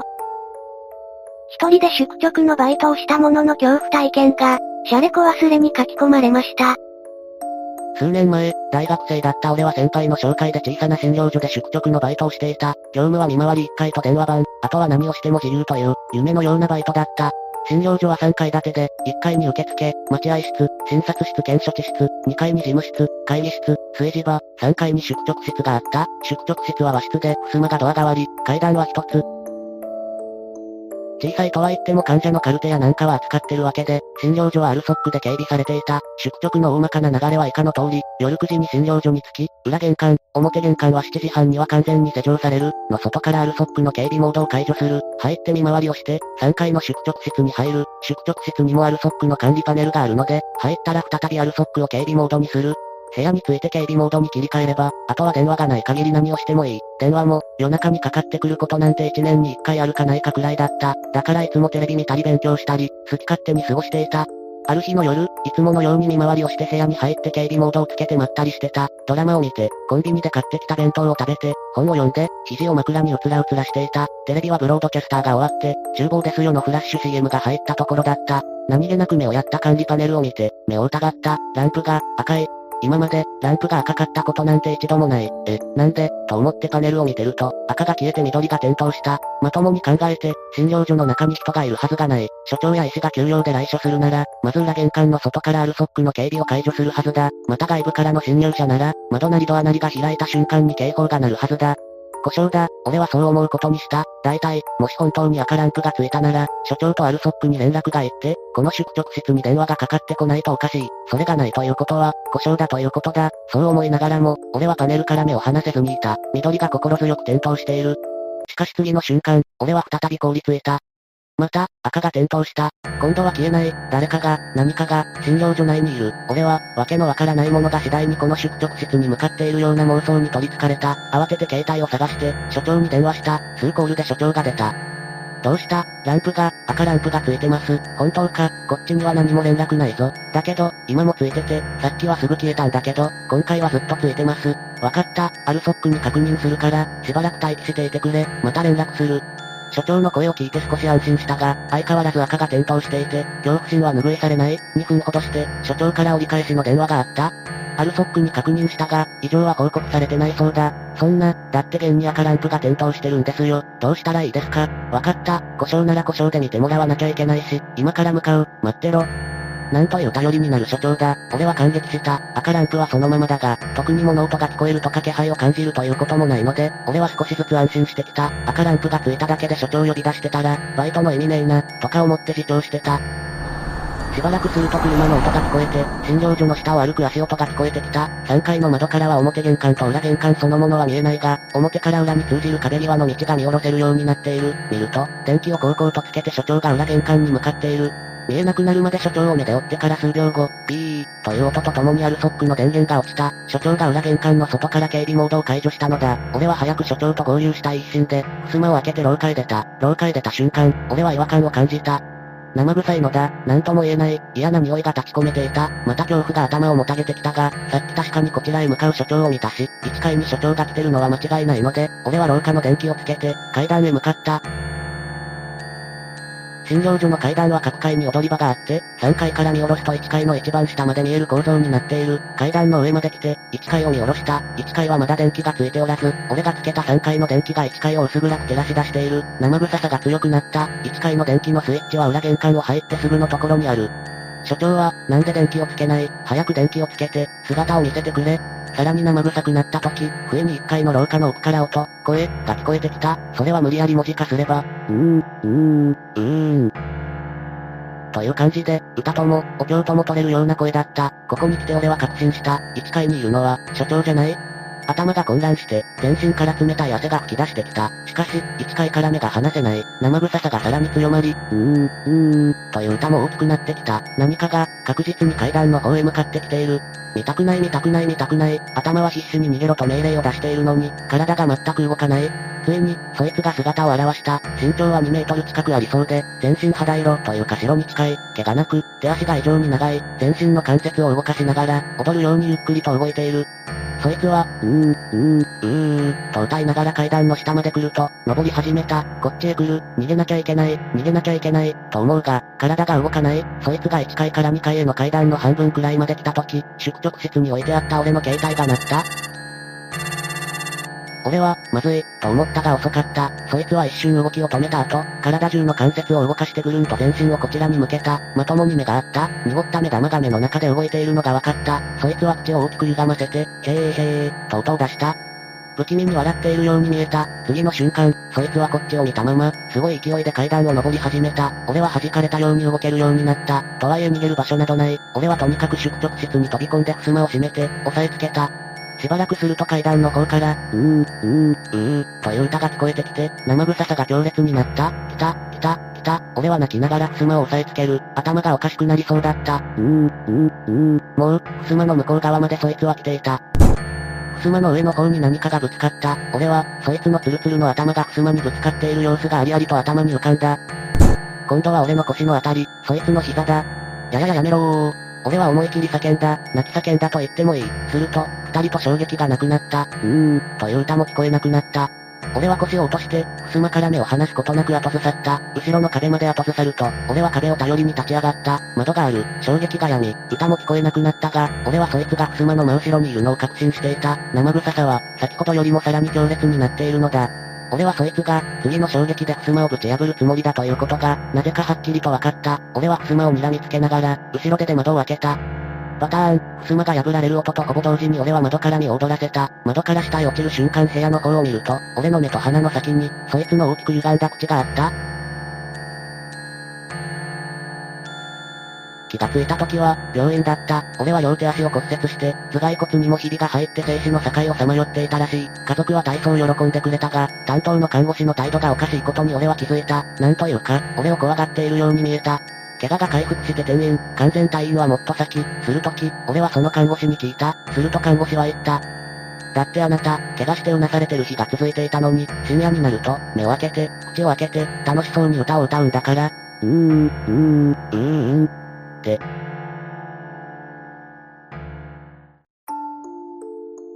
いかがでしたか？病院の宿直をしていたら現れた化け物。それは一体何だったのでしょうか？そして体験した人は夜中に同じ歌を歌うことになってしまいました。これは感染していくタイプの怪異だったのでしょうかね感想をお聞かせください。ご視聴くださりありがとうございました。また見てね。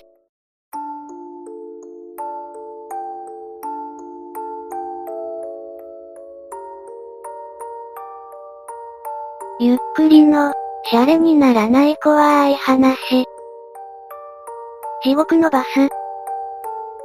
2チャンネル、シャレコ忘れにて地獄のバスに乗った者が現れた。仮死状態になって閻魔様にやってきたとかそんな話でしょうか。小学校の修学旅行でのことだった。我々は一路目的地を目指してバスに乗り込んだ。席も隣同士だった。少しテンションの高すぎる彼に並行しながらも、バスの旅は快調に進んでいった。どうやら現実のバスのようですね。しかし、バスに乗って1時間が過ぎた頃には、安川くんはさっきまでのテンションが嘘だったかのように静かになり、何か神妙な顔つきになっていた。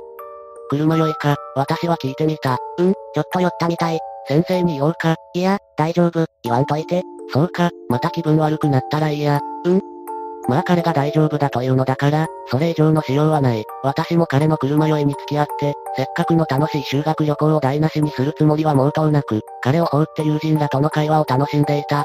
しかしその時、突如後ろの席から警報が飛んできました。先生、和田さんが気分悪いって？突然後方の女子らの席からゲロ警告が先生に報告された。警告されたところで、先生にできるのは大丈夫、とのお決まりのセリフとゲロ袋を装着したゲロバケツを渡すことぐらいだ。特技が、もらいゲロの私としては、非常に忌々しき事態である。隣の安川くんも加わって、連鎖ゲロ、という非常事態に突入する危険性もはらんでいた。しかし、和田さんは車酔いに耐えてよく頑張った。私は感動した。ゲロハザード回避できましたね。バスは予定通りに快調に進み、ハイウェイへと突入した。ハイウェイはカーブも信号もないので、酔いが悪化することはない。私は安堵し、また友人らとのバカ話に花を咲かせていた。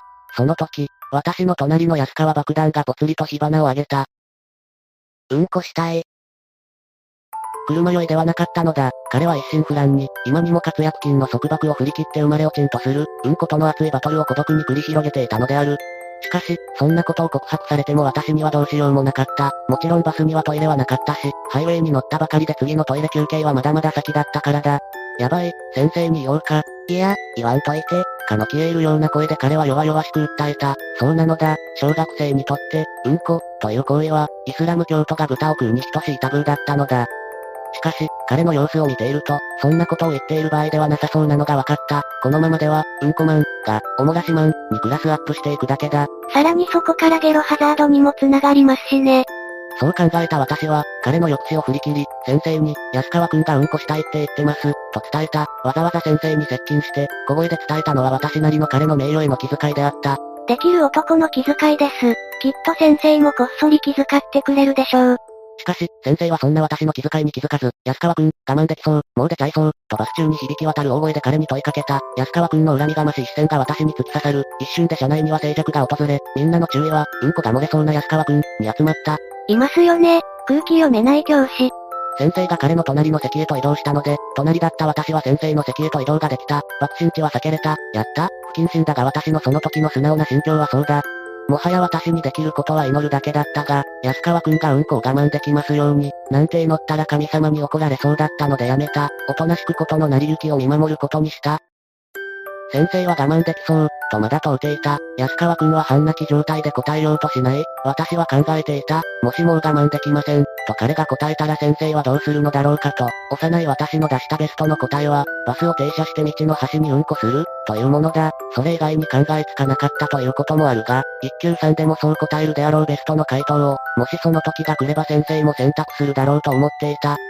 タイムイズオーバー、そして時は来たれり。先生の我慢できる、の問いについに彼が首を、横、に振った。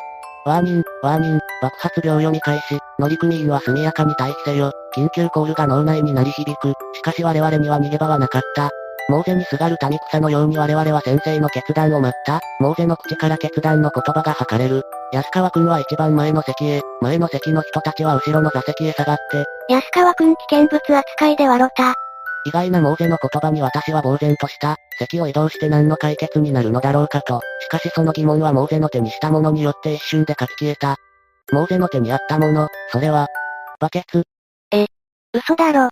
そう、ゲロバケツ、として搭載されていたあのバケツである。さすがにモーゼがそのバケツを何に使用線としているかは理解できた。モーゼは海を割る代わりに、ゲロバケツ、を、うんこバケツ、へと変身させようとしているのだと。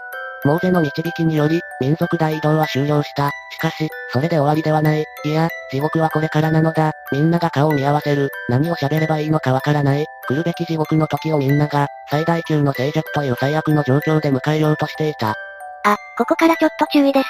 汚い音をできる限りリアルに再現していくので、お食事中の方は気をつけてね。静寂の車内についにサタンが産声を上げた。悪魔の母はおえつを上げていた。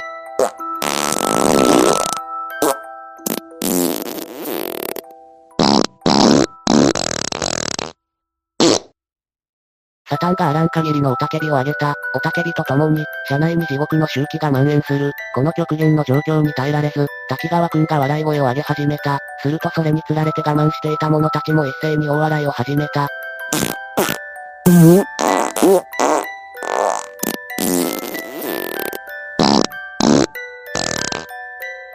サタンの雄たけびと周期と子羊たちの笑い声で車内はさらなる地獄へと変わった。その正気に当てられたのは、車に寄っていた和田さんだった。頼みの綱のゲロバケツはすでにバス前方で安川くんの菊門錬金術によりうんこバケツへとクラスチェンジしていた。耐えきれなくなった和田さんの口から妖怪液が勢いよく放たれた。全門の狼、肛門の虎とはよく言うが、全門のビチグソ、肛門のゲロ、とは古代中国の文人も考えもしなかったであろう。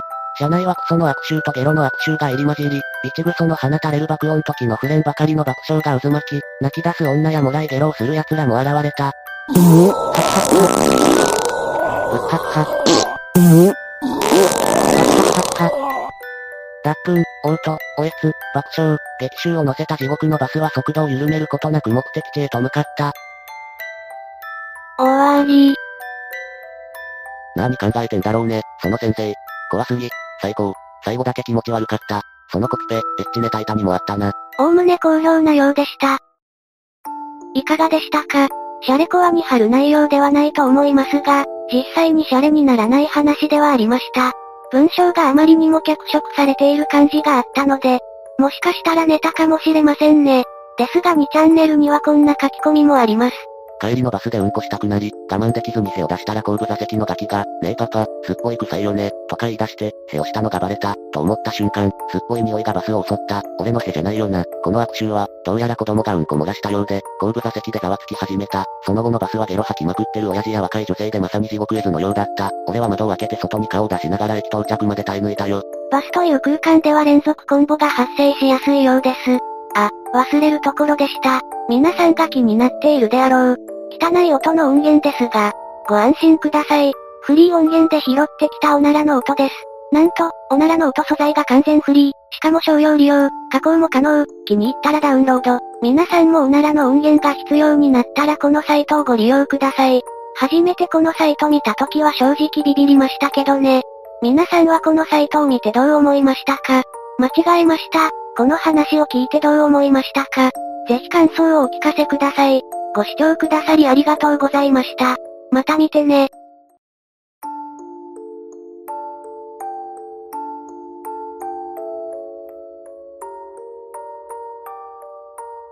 ゆっくりの、シャレにならない怖い話。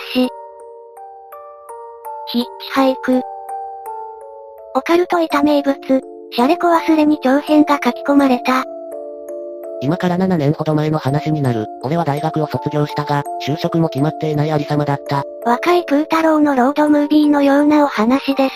生来、追い詰められないと動かないタイプで、テストも一夜漬けたいタイプだ。まあなんとかなるだろう、と気楽に自分に言い聞かせ、バイトを続けていた。そんなその年の真夏、悪友の数や、亀井、と家でダラダラ話していると、なぜか、ヒッチハイクで日本を横断しよう、という話に飛び、その計画に熱中することになった。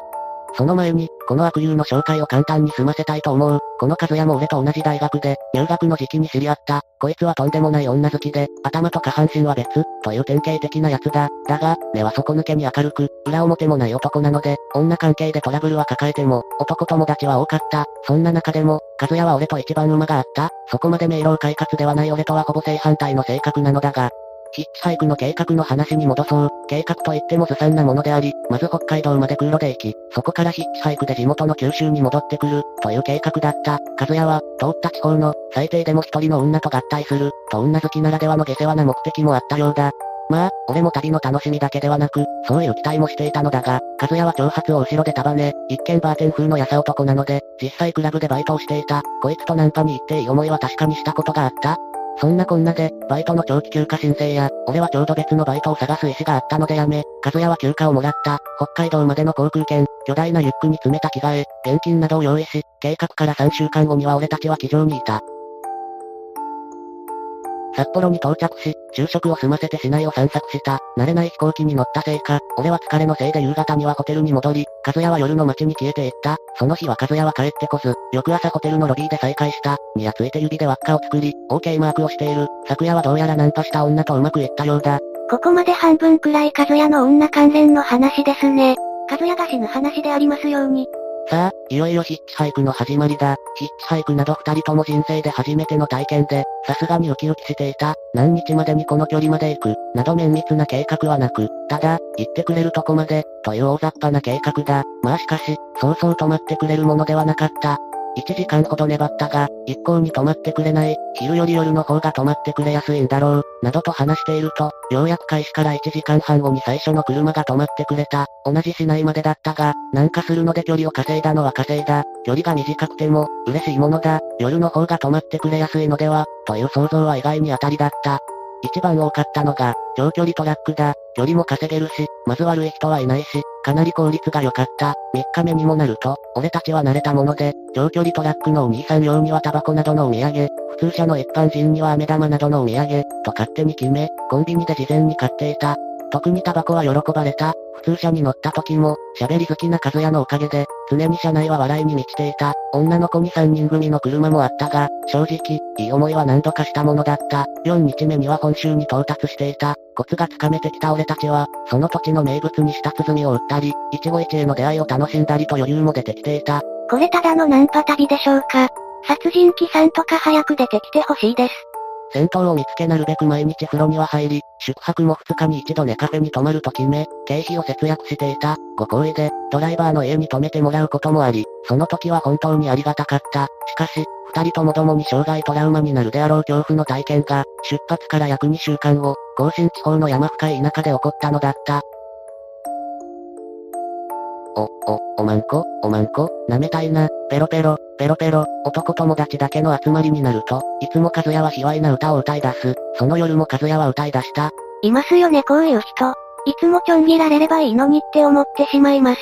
その日の夜は、2時間前に錆びれた国道沿いのコンビニで降ろしてもらって以来、なかなか車が止まらず、それに加えてあまりの蒸し暑さに俺たちはブロッキー状態だった。暑さと疲労のためか、俺たちは変なテンションになっていた。こんな田舎のコンビニに降ろされたんじゃ、たまったもんじゃないよな。これなら、さっきの人の家に無理言って止めてもらえばよかったかな、と和也、確かに先ほどのドライバーは、このコンビニから車で10分ほど行ったところに家があるらしい。しかし、どこの家かもわかるはずもなく、行っても仕方がないことだった。時刻は深夜12時を少し過ぎたところだった。俺たちは30分交代で、車に手を挙げるやつ、コンビニで進むやつ、に分かれることにした。コンビニの店長にも事情を説明したら、頑張ってね、最悪、どうしても立ち往生したら俺が市内まで送ってやるよ、と言ってくれた。こういう田舎の温かい人の心は実に嬉しい。それからいよいよ1時間半も過ぎたが、一向に車が捕まらない、というか、ほとんど通らない、和也も店長とかなり意気投合し、いよいよ店長の行為に甘えるか、と思っていたその時、1台のキャンピングカーがコンビニの駐車場に停車した。これが、あの忘れぬ悪夢の始まりだった。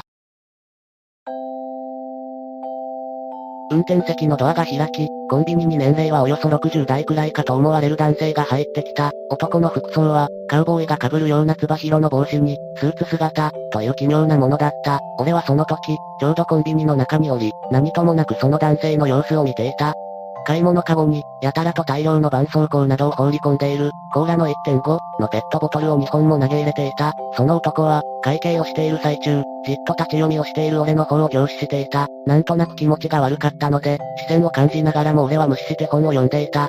やがて男は店を出た。そろそろ交代の時間なので、和也のところに行こうとすると、駐車場で和也が男と話をしていた。おい、乗せてくれるってよ。どうやら、そういうことらしい。俺は当初は男に何か気持ち悪さは感じていたのだが、間近で見ると、人の良さそうな普通のおじさんに見えた。俺は疲労や眠気のためにほとんど思考ができず、母ん、アウトドア派、キャンピングカー、だからああいう帽子か、などというよくわからない納得を自分にさせた。キャンピングカーに乗り込んだ時、しまった、と思った。おかしい、のだ、何が、と言われても、おかしいからおかしい、としか書きようがないかもしれない。これは感覚の問題なのだから、ドライバーには家族がいた。もちろん、キャンピングカーということで、中に同乗者がいることは予想はしていたのだが、父、ドライバー、およそ60代、母、助手席に座る、見た目70代、双子の息子、どう見ても40過ぎ。人間は、予想していなかったものを見ると、一瞬思考が止まる。まず車内に入って目に飛び込んできたのは、全く同じギンガムチェックのシャツ、同じスラックス、同じ靴、同じ髪型、頭頂ハゲ、同じ姿勢で座る同じ顔の双子の中年のおっさんだった。特徴を整理すると、個性的ですね。和也も絶句していた様子だった。いや、別にこういう双子がいてもおかしくはない。おかしくもないし悪くもないのだが、あの異様な雰囲気は、実際その場で目にしてみないと伝えられない。早く座って、と父に言われるがまま、俺たちはその家族の雰囲気に飲まれるかのように、車内に腰を下ろした。まず、俺たちは家族に挨拶をし、父が運転をしながら、自分の家族の簡単な説明を始めた。母が助手席で前を見て座っている時はよくわからなかったが、母も異様だった。ウェディングドレスのような、真っ白なサマーワンピース、顔のメイクは、バカ殿か、と見まがうほどの後ろいベタ塗り、極めつけは母の名前で、聖、セント、ジョセフィーヌ、父はちなみに、聖、セント、ジョージ、というらしい。双子にも言葉を失った、名前が、赤、と、青、というらしいのだ。赤ら顔のおっさんは、赤、で、ほっぺたに青あざがあるおっさんは、青、普通、自分の子供にこんな名前を付けるだろうか。俺たちはこの時点で目配せをし、適当なところで早く降ろしてもらう決意をしていた。狂っている。俺たちには主に父と母が話しかけてきて、俺たちも気もそぞらで適当な答えをしていた。双子は全く喋らず、全く同じ姿勢、同じペースでコーラのペットボトルをラッパ飲みしていた。ゲップまで同じタイミングで出された時は、背筋が凍り、もう限界だと思った。あの、ありがとうございます。もうここらで結構ですので、キャンピングカーが発車して15分も経たないうちに、和也が口を開いた。しかし、父はしきりに俺たちを引き止め、母は、熊が出るから、今日と明日は、と意味不明なことを言っていた。俺たちは腰を浮かせ、本当にもう結構です、としきりに訴えかけたが、父は、せめて晩餐を食べていけ、と言って、おろしてくれる気配はない。夜中の2時にもなろうかという時に、晩餐も晩飯もないだろうと思うのだが、双子のおっさんたちは、相変わらず無口で、今度は棒付きのペロペロキャンディを舐めている。これ、マジでやばいだろ、と、和也が小声で囁いてきた。俺は合図を打った。しきりに父と母が話しかけてくるので、なかなか話せないのだ。一度、父の言葉が聞こえなかった時など、聞こえたか、と偉い剣幕で怒鳴られた。その時双子のおっさんが同時にケタケタ笑い出し、俺たちはいよいよ、やばい、と確信した。キャンピングカーが、国道をそれて山道に入ろうとしたので、さすがに俺たちは立ち上がった。すみません、本当にここで、ありがとうございました、と運転席に駆け寄った。父は延々と、晩餐の用意ができているから、と言って聞こうとしない。母も、素晴らしく美味しい晩餐だから、ぜひに、と引き止める。俺らは小声で話し合った。いざとなったら、逃げるぞ、と。さすがに走行中は危ないので、車が止まったら逃げよう、と。やがて、キャンピングカーは山道を30分ほど走り、小川がある開けた場所に停車した。着いたぞ、と父。その時、キャンピングカーの一番後部のドア、俺たちはトイレと思っていた。から、キャッキャ、と子供のような笑い声が聞こえた。まだ誰かが乗っていたか。そのことに心底ゾッとした。守るもお腹すいたよねと母、守る、家族の中では、唯一マシな名前だ。幼い子供なのだろうか。すると、今まで無口だった双子のおっさんたちが、ッチを揃えて、守るは出したら、だー、あー、めー、とハモりながら叫んだ。そうね、守るはお体が弱いからねー、とはは、あ、はっはっは、といきなり爆笑する父。やばい、こいつらやばい、フルスロットル、和也は、言ってるやつや危ないやつを常日頃からそういう隠語で呼んでいた。俺たちは、車の外に降りた。よく見ると、男が川のそばで焚き火をしていた。まだ仲間がいたのか、と、絶望的な気持ちになった。異様に背が高く、ごつい、2メートル近くはあるだろうか。父と同じテンガロンハットのような帽子をかぶり、スーツというようないでたちだ。帽子を目深にかぶっており、表情が一切見えない、焚き火に浮かび上がった、キャンピングカーのフロントに書かれた十字架も、何か不気味だった、ミッキーマウスのマーチ、の口笛を吹きながら、男は大型のナイフで何かを解体していた。毛に覆われた足から見ると、どうやら動物のようだった。イノシシか、野犬か、どっちにしろ、そんなものを食わされるのはごめんだった。俺たちは逃げ出す算段をしていたが、予想外の大男の出現、大型のナイフを見て、萎縮してしまった。さあさ、席に着こうか、と父、大男がナイフを置き、そばでぐつぐつ煮えている鍋に味付けをしている様子だった。あの、しょんべんしてきます、と和也、逃げよう、ということだろう。俺も行くことにした。早くね、と母、俺たちはキャンピングカーの横を通り、森に入って逃げようとしたその時、キャンピングカーの後部の窓に、異様におでこが突出し、両目の位置が異様に低く、両手もパンパンに膨れ上がった容姿をしたものが、バン、と顔と両手を張り付けて叫んだ。まあまあ、もはや限界だった。俺たちはダットのごとく森へと逃げ込んだ。後方で、父と母が何か叫んでいたが、気にする余裕などなかった。やばいやばいやばい、と和也はつぶやきながら森の中を走っている。お互い、何度も転んだ。とにかく下って県道に出よう、と小さなペンライト片手にがむしゃらに森を下へ下へと走っていった。考えが甘かった。小川のあった広場からも、街の明かりは近くに見えた気がしたのだが、1時間ほど激走しても、一向に明かりが見えてこない。完全に道に迷ったのだ。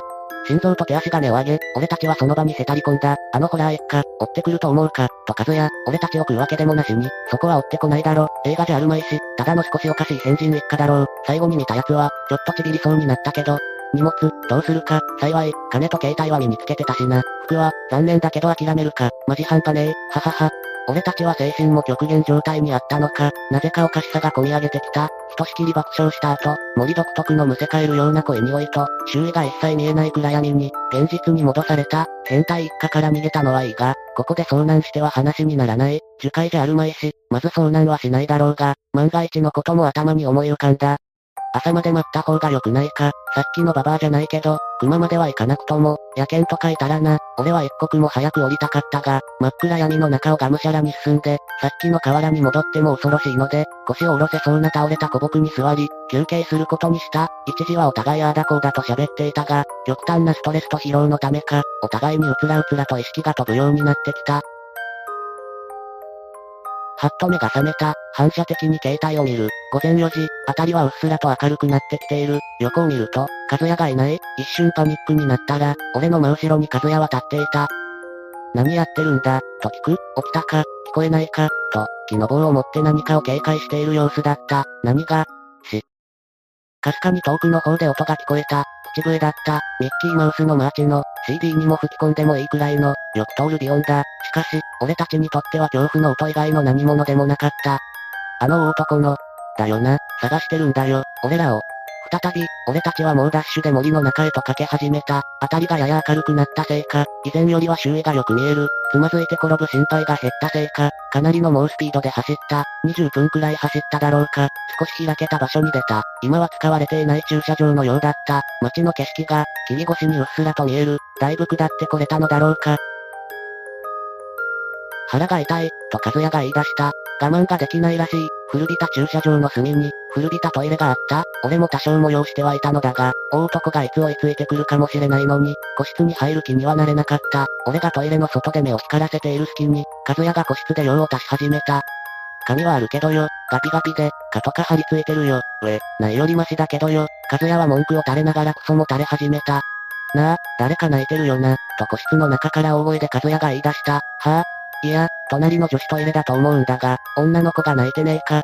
和也に言われて初めて気がつき、聞こえた。確かに女子トイレの中から女の泣き声がする。和也も俺も黙り込んだ。誰かが女子トイレに入っているのか。なぜ、泣いているのか。なあ、お前確認してくれよ。だんだん泣き声ひどくなってるだろ。正直、君が悪かった。しかし、こんな山奥で女の子が錆びれたトイレの個室で一人、泣いているのであれば、何か大事があったに違いない。俺は予決して、女子トイレに入り、泣き声のする個室に向かい声をかけた。すみません、どうかしましたか？返事はなく、まだ泣き声だけが聞こえる。体調でも悪いんですか？すみません、大丈夫ですか？泣き声が激しくなるばかりで、一向にこちらの問いかけに返事が返ってこない。その時、駐車場の上に続く道から、車の音がした。出ろ、俺は確信とも言える嫌な予感に襲われ、女子トイレを飛び出し、和也の個室のドアを叩いた。なんだよ、車の音がする。万が一のこともあるから早く出ろ。わ、わかった。数秒経って、青ざめた顔で和也がジーンズを履きながら出てきた。と、同時に駐車場に下ってくるキャンピングカーが見えた。最悪だ。今森を下る方に飛び出たら、確実にあの変態一家の視界に入る。選択肢は、唯一死角になっている。トイレの裏側に隠れることしかなかった。女の子を気遣っている余裕は消え、俺たちはトイレを出て、裏側で息を殺してじっとしていた。頼む、止まるなよ。そのまま行けよ。そのまま、おいおいおいおいおい、見つかったのか、和也が早口で呟いた。キャンピングカーのエンジン音が、駐車場で止まったのだ。ドアを開ける音が聞こえ、トイレに向かってくる足音が聞こえ始めた。このトイレの裏側はすぐ5メートルほどの崖になっており、足場は俺たちが立つのがやっとだった。よほど何かがなければ、裏側まで見に来ることはないはずだ。もし俺たちに気づいて近づいてきているのであれば、最悪の場合、崖を飛び降りる覚悟だった。飛び降りても怪我はしない程度の崖であり、やれないことはない。用を足しに来ただけであってくれ。頼む、俺たちは祈るしかなかった。しかし、一向に女の子の泣き声が止まらない。あの子が変態一家にどうにかされるのではないか。それが気が気でならなかった。男子トイレに誰かが入ってきた。声の様子からすると、父だ、やあ、気持ちがいいな、晴れるや晴れるや、と、どうやらショーの方をしている様子だった。その後すぐに、個室に入る音と足音が複数聞こえた。双子のおっさんだろうか。もはや、女の子の存在は完全にバレているはずだった。女子トイレに入った母の、髪がない、という声も聞こえた。女の子はまだ泣きじゃくっている。やがて、父も双子のおっさんたち、おそらく、も、トイレを出て行った様子だった。おかしい。女の子に対しての変態一家の対応がない。やがて、母も出て行って、変態一家の話し声が遠くになっていった。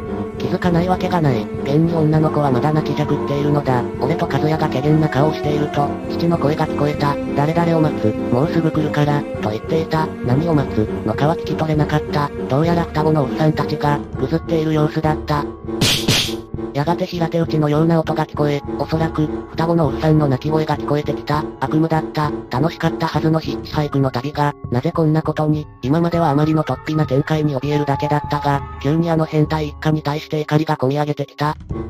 あのキャンピングカーをぶんどって、山を降りる手もあるな。あのじじいどもをぶん殴ってでも、大男がいない今がチャンスじゃないのか。待ってるって、大男のことじゃないのか。和也が小声で言った。しかし、俺は向こうが俺たちに気がついてない以上、このまま隠れて、奴らが通り過ぎるのを待つ方が得策に思えた。女の子のことも気になる。奴らが去ったら、ドアを開けてでも確かめるつもりだった。その旨を和也に伝えると、しぶしぶ頷いた。それから15分ほど経った時、誰々ちゃん来たよ。聞き取れない。母の声がした。待っていた主が駐車場に到着したらしい。何やら談笑している声が聞こえるが、よく聞き取れない。再び、トイレに向かってくる足音が聞こえてきた。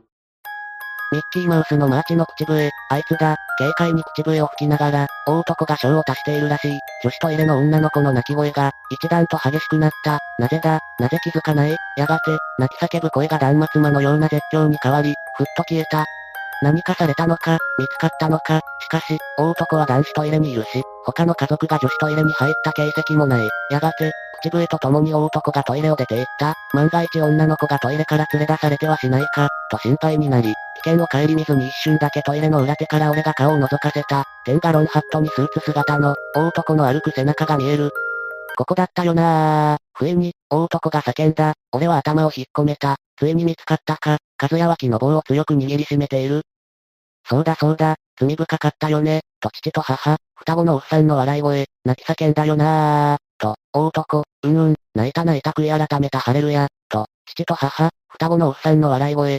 何を言っているのか、どうやら俺たちのことではないらしいが、やがて、キャンピングカーのエンジン音が聞こえ、車は去ってった。辺りはもう完全に明るくなっていた。変態一家が去ったのを完全に確認して、俺は女子トイレに飛び込んだ。すべての個室を開けたが、誰もいない。鍵もすべて壊れていた。そんなバカな、後から女子トイレに入ってきた和也が、俺の肩を叩いてつぶやいた。なあ、お前も途中から薄々は気がついてたんだろ。女の子なんて、最初からいなかったんだよ。二人して幻聴を聞いたとでも言うのだろうか。確かに、あの変態一家の女の子に対する反応が一切なかったことを考えると、それも頷けるのではあるが、しかし、あんなに鮮明に聞こえる幻聴などあるのだろうか。俺たちは無言のまま、森を歩いた、約2時間後、無事に国道に出ることができた。しかし、着替えもない、荷物もない、頭に思い浮かんだのは、あの親切なコンビニの店長だった。国道は、都会並みではないが、朝になり交通量が増えてきている。あんな目にあって、再びヒッチハイクするのは度胸が言ったが、なんとかトラックに乗せてもらえることになった。ドライバーは、俺たちの汚れた姿に当初困惑していたが、事情を話すと快く乗せてくれた。事情と言っても、俺たちが体験したことをそのまま話してもどうか、と思ったので、キャンプ中に山の中で迷った、ということにしておいた。運転手も、そのコンビニなら知っているし、よく夜らしかった。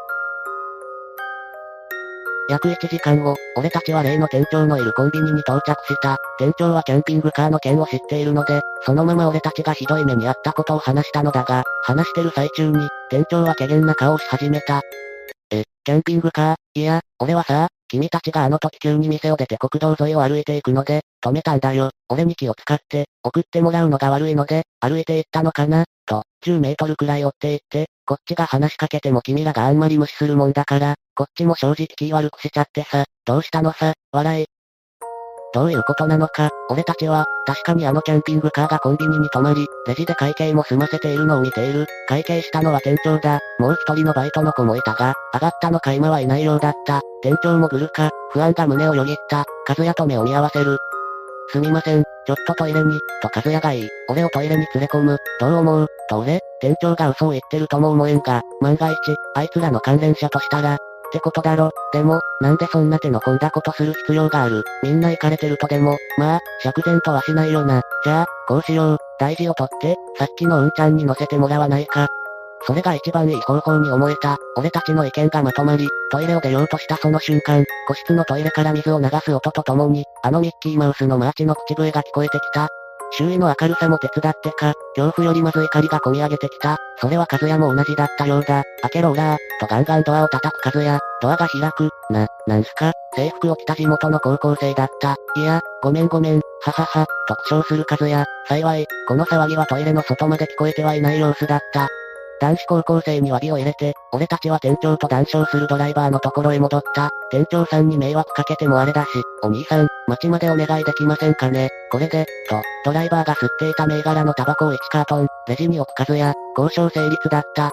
例の変態一家の件で、警察に行こうとはさらさら思わなかった。あまりにも現実離れしすぎており、俺たちも早く忘れたかった。リュックに詰めた服が心残りではあったが、実際被害は被っていませんしね。リュックは勝手に置いてきただけだし。ドライバーのトラックが、市街に向かうのも幸運だった。タバコの贈り物で終始上機嫌で運転してくれた。いつの間にか、俺たちは車内で寝ていた。ふと目が覚めると、ドライブインにトラックが停車していた。ドライバーが焼きそばを3人分買ってきてくれて、車内で食べた。車が走り出すと、和也は再び眠りに落ち、俺は再び眠れずに、窓の外を見ながらあの悪夢のような出来事を思い返していた。一体、あいつらは何だったのか、トイレの女の子の泣き声は。あ、シアンが吹き飛び、俺は思わず声を上げていた。どうした？とドライバーのお兄さん、止めてください。は、すみません、すぐ済みます。まさかここで降りるのか、まだ死骸は先だぞ。と、しぶしぶトラックを止めてくれた。この問答で和也も起きたらしい。どうした？あれ、見ろ、俺の指さした方を見て、和也が絶句した。朽ち果てたドライブインに、あのキャンピングカーが止まっていた。間違いない。色合い、形、フロントに書かれた十字架。しかし、何かがおかしかった。車体が何十年も経ったように、ボロボロに朽ち果てており、すべてのタイヤがパンクし、窓ガラスもすべて割れていた。すみません、5分で戻ります。5分だけ時間ください。とドライバーに説明し、トラックを路肩に止めてもらったまま、俺たちはキャンピングカーへと向かった。どういうことだよ、と和也、こっちが聞きたいくらいだった。近づいて確認したが、間違いなくあの変態一家のキャンピングカーだった。周囲の明るさ、車の通過する音などで安心感はあり、恐怖感よりも、なぜ、という好奇心が勝っていた。錆びついたドアを引き開け、ひどい匂いのする車内を覗き込む。おいおいおいおい、リュック、俺らのリュックじゃねえか、和也が叫ぶ、確かに俺たちが車内に置いて逃げてきた、リュックが2つ置いてあった。しかし、車体と同様に、まるで何十年も放置されていたかのごとく、ボロボロに朽ち果てていた。中身を確認すると、服や日用雑貨品も同様に朽ち果てていた。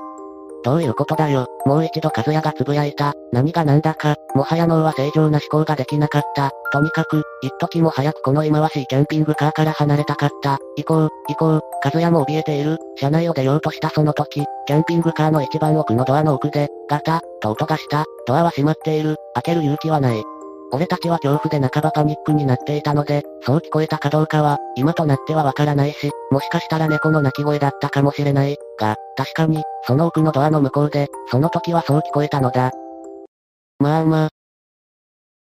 俺たちは叫びながらトラックに駆け戻った。すると、なぜかドライバーも顔が心なしか青ざめている風に見えた。無言でトラックを発進させるドライバー。何かあったか、何かありました？同時にドライバーと俺が声を発した。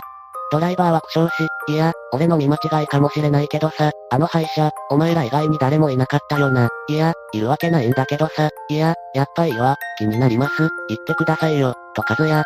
いやさ、見えたような気がしたんだよ。カウボーイハットっていうのか、日本で言ったら、ボーイスカウトが被るような、それを被った人影が見えた気が、でよ、なぜかゾクッとしたその瞬間、俺の耳元で口笛が聞こえてよ。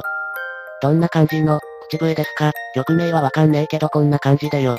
いやいやいや、なんでもねえんだよ。俺も疲れてるのかね。運転手は笑っていたが、運転手が再現してみた口笛は、ミッキーマウスのマーチだった。30分ほど無言のまま、トラックは走っていた。そして死骸も近くなったということで、最後にどうしても聞いておきたいことを、俺はドライバーに聞いてみた。あの、最初に乗せてもらった国道の近くに、山ありますよね。ああ、それが、あそこで前に何か事件とかあったりしました。事件、いや聞かねえな山つっても、三つくらい連なってるからなあの辺は、あ、でもあの辺の山でだいぶ昔に、若い女が殺された事件があったとか、それくらいか。あとは、普通にイノシシの被害だな。怖いぜ。野生のイノシシは。女が殺されたところって、トイレすか、和也が俺の言葉に食い気味に入ってきた。ああ、確かそう。なんで知ってる市街まで送ってもらった運転手に礼を言い、安心感からか、その日はホテルで爆睡した。翌日から翌々日には、俺たちは新幹線を乗り継いで地元に帰っていた。なるべく思い出したくない悪夢のような出来事だったが、時々思い出してしまう。あの一家は一体何だったのか、実在の変態一家なのか、幻なのか、この世のものではないのか、あの山のトイレで確かに聞こえた女の子の泣き叫ぶ声は、何だったのか、ボロボロに朽ち果てたキャンピングカー、同じように朽ちた俺たちのリュックは、一体何を意味するのか。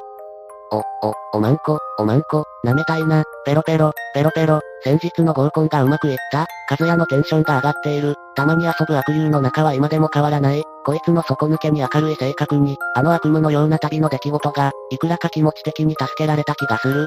そういえば和也生き残りましたね。残念です。30にも手が届こうかとしている現在、俺たちは無事に就職もでき、だいぶ前ではあるが、普通に暮らしている。和也は、未だにキャンピングカーを見るとダメらしい。俺はあの、ミッキーマウスのマーチ、がトラウマになっている。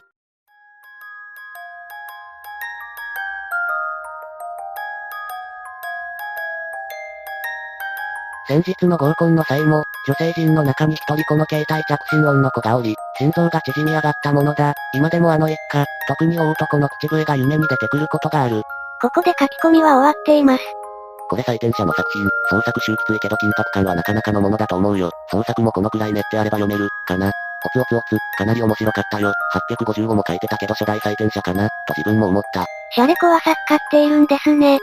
854は面白かった。でも、自分は採点者作とは思えない。あんな適当な項目で自己満足の採点ごっこしてる奴に書けるとは思えん。ハレルヤ。ちょ、このクリスマスになんちゅう対策投下しやがる。フルメタルジャケットのラスト思い出した。クリスマスにこんなことをしている彼らが一番怖いのかもしれない。カズヤがおまんこ運動なんか歌うから、霊が寄ってきちまったんだよ。久しぶりの長編、面倒くさくて流し読みだけどつ。よかった、トイレの女の子あたりからオチがが見えたけど、なかなかの終作。まあまあ面白かったよ。ブレアウィッチプロジェクトだっけ？あんな感じだね。過去からの殺人者というか、自分たちが過去に迷い込んだのか、リードルダム兄弟もいい感じだ。住人たちからも好評なようでした。いかがでしたか？実はこのシャレコは、元ネタがあると言われています。レストストップという映画のようですね。キチガイ一家がキャンピングカーに乗ってる。トイレで女性が泣き叫ぶシーンがある。などの理由から元ネタと言われているようです。今調べたら Unext で見れるっぽいので後で見てみようかな。ここまでご視聴くださりありがとうございました。ぜひ感想をお聞かせください。また見てね。